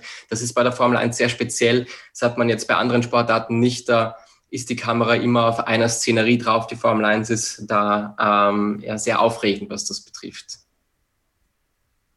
Christian ich würde ganz da. gern kurz zurück zum Marc, ohne dass ich euren Redefluss bei dem Thema breche. Aber Marc, wenn, wenn ich nachfragen darf, ich bin selbst sehr stark kurzsichtig. Also ich habe achteinhalb Dioptrien und ich, also Fernsehen ohne Kontaktlinsen funktioniert auch nicht. Ähm, ist es bei dir so, wenn du das Bild sehr nahe vor deinen Augen hast, dass das dann schärfer wird oder macht das überhaupt gar keinen Unterschied? Ähm, ich glaube, man kann nicht über schärfer sprechen, ähm, sondern einfach die Details werden mehr. Also ich kann jetzt zum Beispiel sagen, wir haben hier einen 55 Zöller an der Wand hängen. Wir haben den an, also meine Frau ist ja eben auch sehbehindert. Ähm, wir haben den an der Vorrichtung befestigt, dass wir den Fernseher notfalls eben auch ein bisschen vorziehen können. Und äh, um da mal ganz platt zu sagen, also wenn wir weiter als 40 Zentimeter von dem Gerät weg-sitzen, ist es viel. Ja? Also ähm, ja, schärfer ist so eine Sache. Je nachdem, wie auch die Tagesform ist, wie die Sonne steht. Das sind so viele Faktoren, die da eben eine Rolle spielen. Und gerade jetzt hier beim Grand Prix von Imola ähm, war das Wetter ja relativ gut und genau um die Zeit ist die Sonne schön von der Seite auf den Fernseher geknallt. Naja, macht man nichts, ne? Worauf ich mit der Frage raus wollte, war eigentlich ähm, eine VR-Brille. Brille ist ja sehr nah am Auge. Würde das helfen bei der Konsumation für euch? Ähm, habe ich tatsächlich ähm, im anderen Kontext mal ausprobiert. Die Problematik ist aber, dass ähm, du durch die, ähm, durch die Linsen nur ein beschränktes Sichtfeld hast und du gar nicht so nah ran kannst, wie du es tatsächlich brauchst. Mhm. Weil, nochmal, 55 Zoll Fernseher, wir sitzen 30, 40, vielleicht 50 Zentimeter davon entfernt. Ähm, dementsprechend brauchst du einen extremen ähm, ein extremes Gesichtsfeld und das können die Brillen nur unzureichend leisten. Ich habe das tatsächlich schon ausprobiert. Ich habe hier sogar einen auf dem Tisch liegen, aber ja, äh, war auch meine Idee. Bernd, ähm, du hast gesagt, du kommentierst flächendeckend. Das finde ich sehr, sehr interessant. Also kannst du uns mal in so eine Situation mitnehmen? Äh, wie muss man sich das vorstellen, wenn, wenn ähm, Qualifying ist oder sowas? Oder wenn, wenn Rennstart ist? Das ist ja so eine, so eine riesige, ein riesiger Event. Also wenn man Sascha Roos zuhört, der fällt ja fast um vor lauter Schreien mittlerweile. Ähm, ist auch nicht mal so toll, aber äh, wie, wie machst du das dann? Also wie viel Emotionen lässt du zu? Ähm, oder bist, bist, seid ihr da recht nüchtern, um nicht aus diesem äh, Deskriptiven rauszufallen, weil eine Emotion natürlich auch manchmal dazu führt, dass man ins Stocken kommt und sagst, man muss ständig sprechen. Also nimm uns da mal mit in so eine Situation, bitte. Ja, also ähm, beim, beim, äh, bei der Audiodeskription zu filmen ist es tatsächlich so, dass es neutral ist, die Sprache. Beim Sportkommentieren ist es das nicht, da sind wir auch Emotionsträger. Ja? Und äh, beim, Spa beim Start ist es speziell so, wenn ich da äh, mal dich da mitnehmen kann, äh, dass wir sind zu zweit, wir kommentieren zu zweit. Und das schaut dann so aus, wenn ich weiß, ich kommentiere vom Start weg, dann, dann beschreibe ich die Rotlichter, die leuchten eins bis fünf und wenn sie erlöschen, dann blicke ich blicke ich auf die ersten zehn Fahrer. Die habe ich mir eingeprägt, die weiß ich, wo sie starten, so damit ich über Positionswechsel oder, oder Namen mir keine Gedanken machen muss. Mein Kollege währenddessen schaut aufs hintere Feld. Äh, ich kann mich ja auch visuell nicht auf alles konzentrieren und deswegen setze ich natürlich beim Start meine Prioritäten meistens auf die ersten vier oder auf die ersten fünf oder wenn irgendwas ganz Spezielles passiert, dann dort, wo natürlich der Hauptakt stattfindet. Uh, und uh, meist nach der ersten Kurve oder nach Kurve 1, 2 übergebe ich dann an meinen Kollegen. Und dann ist es beim Start relativ uh, cool für uns, weil es kommt zig Wiederholungen vom Start, wo wir aus den einzelnen Cockpit-Ansichten dann noch, wo wir, wo wir nochmal das Ganze beschreiben können und, und auch analysieren können. Und der Start ist da in der Formel 1 eine dadurch irgendwann sehr einfache Geschichte, weil er sehr oft wieder gezeigt wird. Interessant. Äh, wie, wie ist es denn bei dir mit Tagesform? Also ich habe ja auch Tage, da kann ich hier so, weiß ich nicht, da, da fühle ich mich nicht so. Ähm, trotzdem klappt es dann mit dem Podcast noch ganz gut. Danach bin ich aber wieder total groggy. Also mhm. wie, wie ist das bei dir? Ich stelle mir das super anstrengend vor, ähm, ja. so zu kommentieren. Also du musst doch tierisch ausgelaugt sein danach. Ja, es ist eine anstrengende Arbeit, absolut. Also wir sind hochkonzentriert, die eineinhalb Stunden, zwei Stunden, was es dauert, da bin ich voll drin, da gibt es kein Links und kein Rechts. Ähm, Allerdings muss ich alles dafür tun im Vorfeld, um bestens vorbereitet zu sein. Ja, ich kann mich äh, zum Beispiel erinnern an das Regenrennen Kanada war das, glaube ich, 2012, wo wirklich fünf Stunden Übertragung waren. Oh ja. Da wird es dann irgendwann wirklich anstrengend, ja, äh, so lange on air zu bleiben und dann davon drei Stunden Regentropfen zu beschreiben, die vom Himmel fallen. Aber äh, sonst sind wir das natürlich auch mittlerweile gewohnt, da äh, eine Grand Prix-Distanz locker durchzuhalten und da ähm, uns das so aufzuteilen zu zweit, dass das auch wirklich gut funktioniert, dass jeder fokussiert bleiben kann. Aber wir sprechen eben die ganze Zeit durchgehend und auch die Stimme muss dementsprechend trainiert sein. Also das, das Stimmwerkzeug, das Handwerkzeug an sich, das muss einfach passen. Das ist das Fundament, dass das, dass das Ganze die Arbeit bildet. Das, das, das ist quasi mein Arbeitsmaterial. Ja. Habt ihr da irgendwie Statistiken drüber, wie viele Leute euren, eure Tonspur nutzen? Ähm, immer mal wieder zu unterschiedlichen äh, Sendungen, aber genau ist das nicht verifizierbar, beziehungsweise ist auch nicht ganz klar, wie viel Vollblinde es tatsächlich gibt und wie viele mit einer Seheinschränkung, die zum Beispiel hell-dunkel noch erkennen können oder wie auch immer. Also es ist auch gar nicht ganz genau feststellbar. Aber was Sie schon festgestellt haben, natürlich sind, sind äh, die Reaktionen und Kommentare, die kommen äh, zu, zu, zu den Rennen oder auch ähm, ähm, jetzt zum Saisonwechsel hatte 50 Prozent zum Beispiel Servus TV äh, übernommen von den Rennen. Und äh, Servus TV liefert diese Audiodeskription nicht. Und da waren jetzt äh, die blinden, sehbehinderten Menschen in Österreich gewohnt, jetzt zehn Jahre zu jedem Rennen eine Audiodeskription zu bekommen. Und dann war das plötzlich nicht da und da gab es natürlich einige Meldungen, einige Fragen, wo ist die Audiodeskription und, und das Feedback dementsprechend groß. Also ist schon eine sehr, sehr wichtige Arbeit. Gibt es auch Leute, die ähm, gar nicht blind sind, aber trotzdem eure Tonspur gehört haben und dann dir mal gesagt haben, ja, ich höre dir viel lieber zu als dem Hausleitner?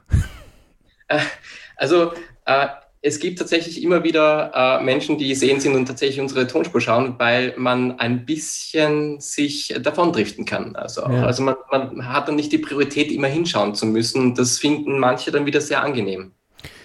Marc, ja, ja finde ich, also finde ich total sinnig, so, weil äh, im Endeffekt äh, gibt ja durchaus auch mal so Sonntage, äh, wenn man so ein bisschen müder ist, ne? Und dann, dann schreit plötzlich einer rum. Aber bei dir ist es dann wahrscheinlich so ganz entspannt. Ja, man kann mitmachen, man kann mitgucken oder dann halt auch mal die Augen zumachen und trotzdem alles mitbekommen. Das ist ja auch ganz schön eigentlich. Äh, Marc, Thema Kommentar und, ähm, und deine Wahrnehmung der Formel 1. Nun guckst du bei Sky und äh, hast da Sascha Roos und Ralf Schumacher sitzen. Ähm, ist der Kommentar für dich so zureichend, dass du sagst, okay, ich komme ohne sowas wie eine Audiodeskription klar oder wäre das was, wo du sagst, Mensch, Sky, das wäre doch eine tolle Sache, wenn ihr das auch machen würdet? Ähm, ich kann natürlich nur für mich sprechen. Ich glaube, ähm, da ist äh, jeder Sehbehinderte oder Blinde auch anders. Ähm, ich persönlich ähm, habe ja, wie soll man sagen, mit, in, in Film und so hat mag ich äh, Audiodeskription gar nicht. Ähm, das nimmt mir ganz viel von der Emotion. Äh, beim Fußball finde ich es ganz gut, wenn ich dann mal gucke, ne, ich bin so Typ ja WM, EM-Gucker. Ähm, bei der Formel 1 ähm, kann ich mir das tatsächlich sehr gut vorstellen, weil ich das Renngeschehen ähm, ja besser, noch besser einordnen könnte. Ähm, Sascha Roos und Ralf Schumacher machen wirklich einen fabelhaften Job. Ähm, da, ja, und äh, ich, ich fühle mich da auch immer super abgeholt. Es ist aber auch nicht zu übertrieben. Ähm, ja, fand, also ich fand die Berichterstattung zum Beispiel bei RTL, was das angeht, auf jeden Fall für mich ähm, nicht ausreichend genug, weil es natürlich äh, ne, ist ein ist ein, äh, eine Ausstrahlung für die breite Masse. Ähm, dementsprechend wird da alles Thema erklärt und ähm, man konzentriert sich eben zu wenig auf das Hier und Jetzt. Ähm, und, und ja, ich fühle mich bei Sky ganz gut aufgehoben. Eine Audiodeskription würde ich definitiv begrüßen. Würde ich mich mega drüber freuen. Ähm, aber die Tatsache ist natürlich auch, ich persönlich kenne wenig Sehbehinderte, die äh, so enthusiastisch Formel 1 gucken. Das also, ob da ein Markt ist, hm, schwierig. Ja. Ist das, Bernd, dadurch, dass, dass das bei euch und, und, für die Firma, für die du arbeitest, die, die ja sehr viel öffentlich-rechtliche ähm, mhm. Sendeanstalten abdeckt, ist das eher ein öffentlich-rechtliches Ding? Also, dass, dass das bei so Privat- oder gar Pay-TV-Sendern eigentlich gar nicht so auf der Agenda steht? Äh, möglicherweise, ja. Ich, äh, wo aber jetzt jeder Sender so seine Prioritäten hinlegt und, und, und was er machen möchte, umsetzen, wie die Budgetpläne sind, die kenne ich natürlich nicht. Ähm, Allerdings äh, für den ORF ist es, ist es sehr, sehr wichtig, da auch Barrierefreiheit zu liefern. Und das ist äh, beim, beim, beim Sport auf jeden Fall der Fall, ähm, wo auch sozusagen selbst produziert wird. Und ähm, ich glaube, dass es äh, generell einfach ein Bewusstsein dafür braucht, dass sowas wichtig ist. Und ich glaube, über kurz oder lang sollte sich die Frage gar nicht stellen, wollen wir blinde, sehbehinderte Menschen mitnehmen oder nicht? Ja, in vielen anderen Bereichen ist, sind wir da schon viel weiter. Also wenn man an die Rollstuhlfahrer denkt zum Beispiel, ob jetzt eine Rampe gebaut wird, ob da Barrierefreiheit stattfindet, darüber wird gar nicht mehr nachgedacht bei neuen Gebäuden, die gebaut werden. Das ist selbstverständlich und ich glaube, dass es das braucht, dass wir da auch noch den Schritt machen und dass die Menschen auch bei dem Wort Barrierefreiheit nicht immer nur an eine Rollstuhlrampe denken, sondern wirklich allumfassend und sich gar nicht die Frage stellen sollte, ob es mit Audioskription sein soll oder nicht. Marc, siehst du das genauso? Ja, auf, auf jeden Fall. Ähm, die, die Tatsache ist aber halt äh, in, in Deutschland tatsächlich, ja, mh, mm, die, selbst die öffentlich-rechtlichen sind ähm, da bei, ja, was Sport angeht, auch nicht so ganz konsistent. Äh, Fußball machen sie, machen sie auch sehr gut. Ähm, aber wenn wir überlegen, es gab ja auch mal die DTM äh, bei den öffentlich-rechtlichen und äh, da gab es keine Audit Description. Also ich glaube schon, dass das auf dem Plan ist bei den öffentlich-rechtlichen, aber sie sind hier in Deutschland zumindest nicht konsistent genug. In Österreich habe ich das tatsächlich schon gehört, weil ähm, du kannst dir vorstellen, Bernd, äh, die Community ähm, der Blinden und Sehbehinderten ist da grenzüberschreitend völlig unproblematisch. Äh, und ich äh, weiß das auch jetzt, ja, wie lange weiß ich das jetzt, so seit äh, fünf Jahren ungefähr, ähm, dass ähm, Audiodeskription eben beim ORF gibt, äh, finde ich mega. Also äh, da, da, sieht man mal, äh, dass auch so ein kleines Land, äh, in Anführungszeichen, ne, Deutschland ist ja doch äh, bevölkerungsreicher, ähm, dass die da schon ein Stück weiter sind, auf jeden Fall. Ja, Marc, ich, ich würde dich ganz gern einladen. Herzlich mal zum, kannst du mitkommen zum ORF? Vielleicht kannst du das irgendwie realisieren lassen und dann kannst du im Studio mit dabei sein, wenn wir kommentieren. Ja, also da würde ich dich, falls das irgendwie möglich ist, gern mal mitnehmen. Ja, das nehme ich sehr, sehr gerne an, ähm, wenn es die Situation zulässt, ne? selbstverständlich. Ja. Mensch, haben wir doch direkt mal äh, hier zwei zusammengebracht. Finde ich cool. Okay. Ja, super. Cool, Bernd, dass, dass du jetzt einfach die Einladung aussprichst an ihn. Gefällt mir. Absolut. Absolut. ähm, vielleicht, vielleicht abschließend nochmal ähm, so aus eurer, aus eurer Warte heraus, vielleicht, Bernd, fangen wir bei dir mal an.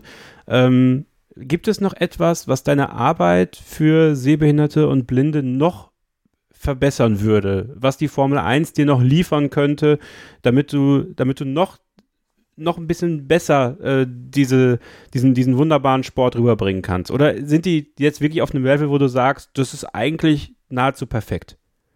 Mhm. Ähm, also die Formel 1 selbst kann wenig dafür tun. Äh, es ist eher das, das Feedback der blinden und sehbehinderten Menschen, die uns helfen, auch da zu wachsen, wenn sie sagen, was sie brauchen. Äh, allerdings muss ich sagen, dass die Formel 1 natürlich jedes Jahr wieder eine neue Herausforderung ist, aber sobald die Nummern klar sind, sobald die Autos ein gewohntes Bild sind, ist es immer leichter zu erkennen, sobald man weiß, wer hat gelbe Cockpit-Kamera oben und wer hat die schwarze Cockpit-Kamera. Weil für mich ist es wichtig, in Bruchteilen der Sekunde, egal ob es vom Helikopter von weit weg gefilmt wird, immer zu erkennen, wer ist gerade im Bild. Und dieses Jahr sind witzigerweise die, die Nummern, die vorne drauf sind im Formel 1 Auto vom Fahrer, äh, relativ schwer zu erkennen teilweise. Es war letztes Jahr einfacher. Und ähm, je einfacher es, das Auto zu erkennen ist, desto leichter fällt es auch uns, schnell zu reagieren und zu, zu kommentieren. Also im Wesentlichen hängt es eher vom farblichen Design der Autos ab, wie gut äh, oder wie leicht es uns fällt, eben, eben den Fahrer sofort zu erkennen. Ja. Marc, ähm, dann aus, aus, aus deiner Warte, ähm, was, was wünschst du dir von den, von, ne, was wünschst du dir von Sky, was wünschst du dir von der Formel 1, ähm, generell so, dass das, das äh, Erlebnis für Sehbehinderte und Blinde zu steigern vielleicht ein Stück weit äh, für die Formel 1?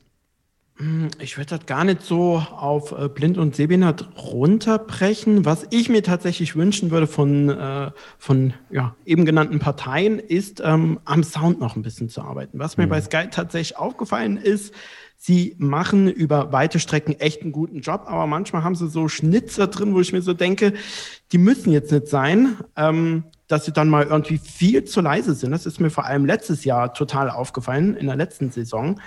Ähm, dass man, dass teilweise der, ähm, der, der Sound vom Supersignal so aufgedreht war, dass man den Kommentator nicht mehr gehört hat. Und das war natürlich totaler, äh, totaler Mist. Also ähm, bis jetzt geht's, aber ähm, da könnte man noch ein bisschen, bisschen was feiner abschmecken. Naja, die Formel 1 hat soundtechnisch schon sehr viel äh, richtig gemacht. Das ähm, es ist ein voller Sound, es, es macht Spaß, es ist aber auch nicht so, dass ähm, es, und ja, jetzt mache ich mir bei den ganzen Puristen, mache ich mir wahrscheinlich feine, dass das diese extrem heulenden ähm, ja, Motoren sind. Wenn man die, glaube ich, gut an, äh, abgemischt hätte, dann wäre das bestimmt auch ganz cool gewesen. Aber ja, die Zeiten haben sich geändert und äh, ich finde das Sounddesign von der Formel 1, vom Supersignal an sich, äh, echt super.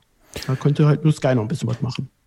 Gut, das äh, haben die jetzt hoffentlich gehört tatsächlich und äh, werden das auch umsetzen. Würde mir persönlich auch gefallen, auch als Sehender, äh, der aber trotzdem sehr audiophil ist äh, und da äh, eine gute Abmischung und sowas haben möchte. Mensch, ähm, ich finde, das war ein richtig cooler Einblick. Ich habe mich tierisch gefreut, dass ihr beide dabei wart heute, mit uns äh, über den großen Preis der Emilia Romana gesprochen hat, aber auch ähm, wirklich mal ähm, ja, eure Sicht der Dinge vorgestellt habt.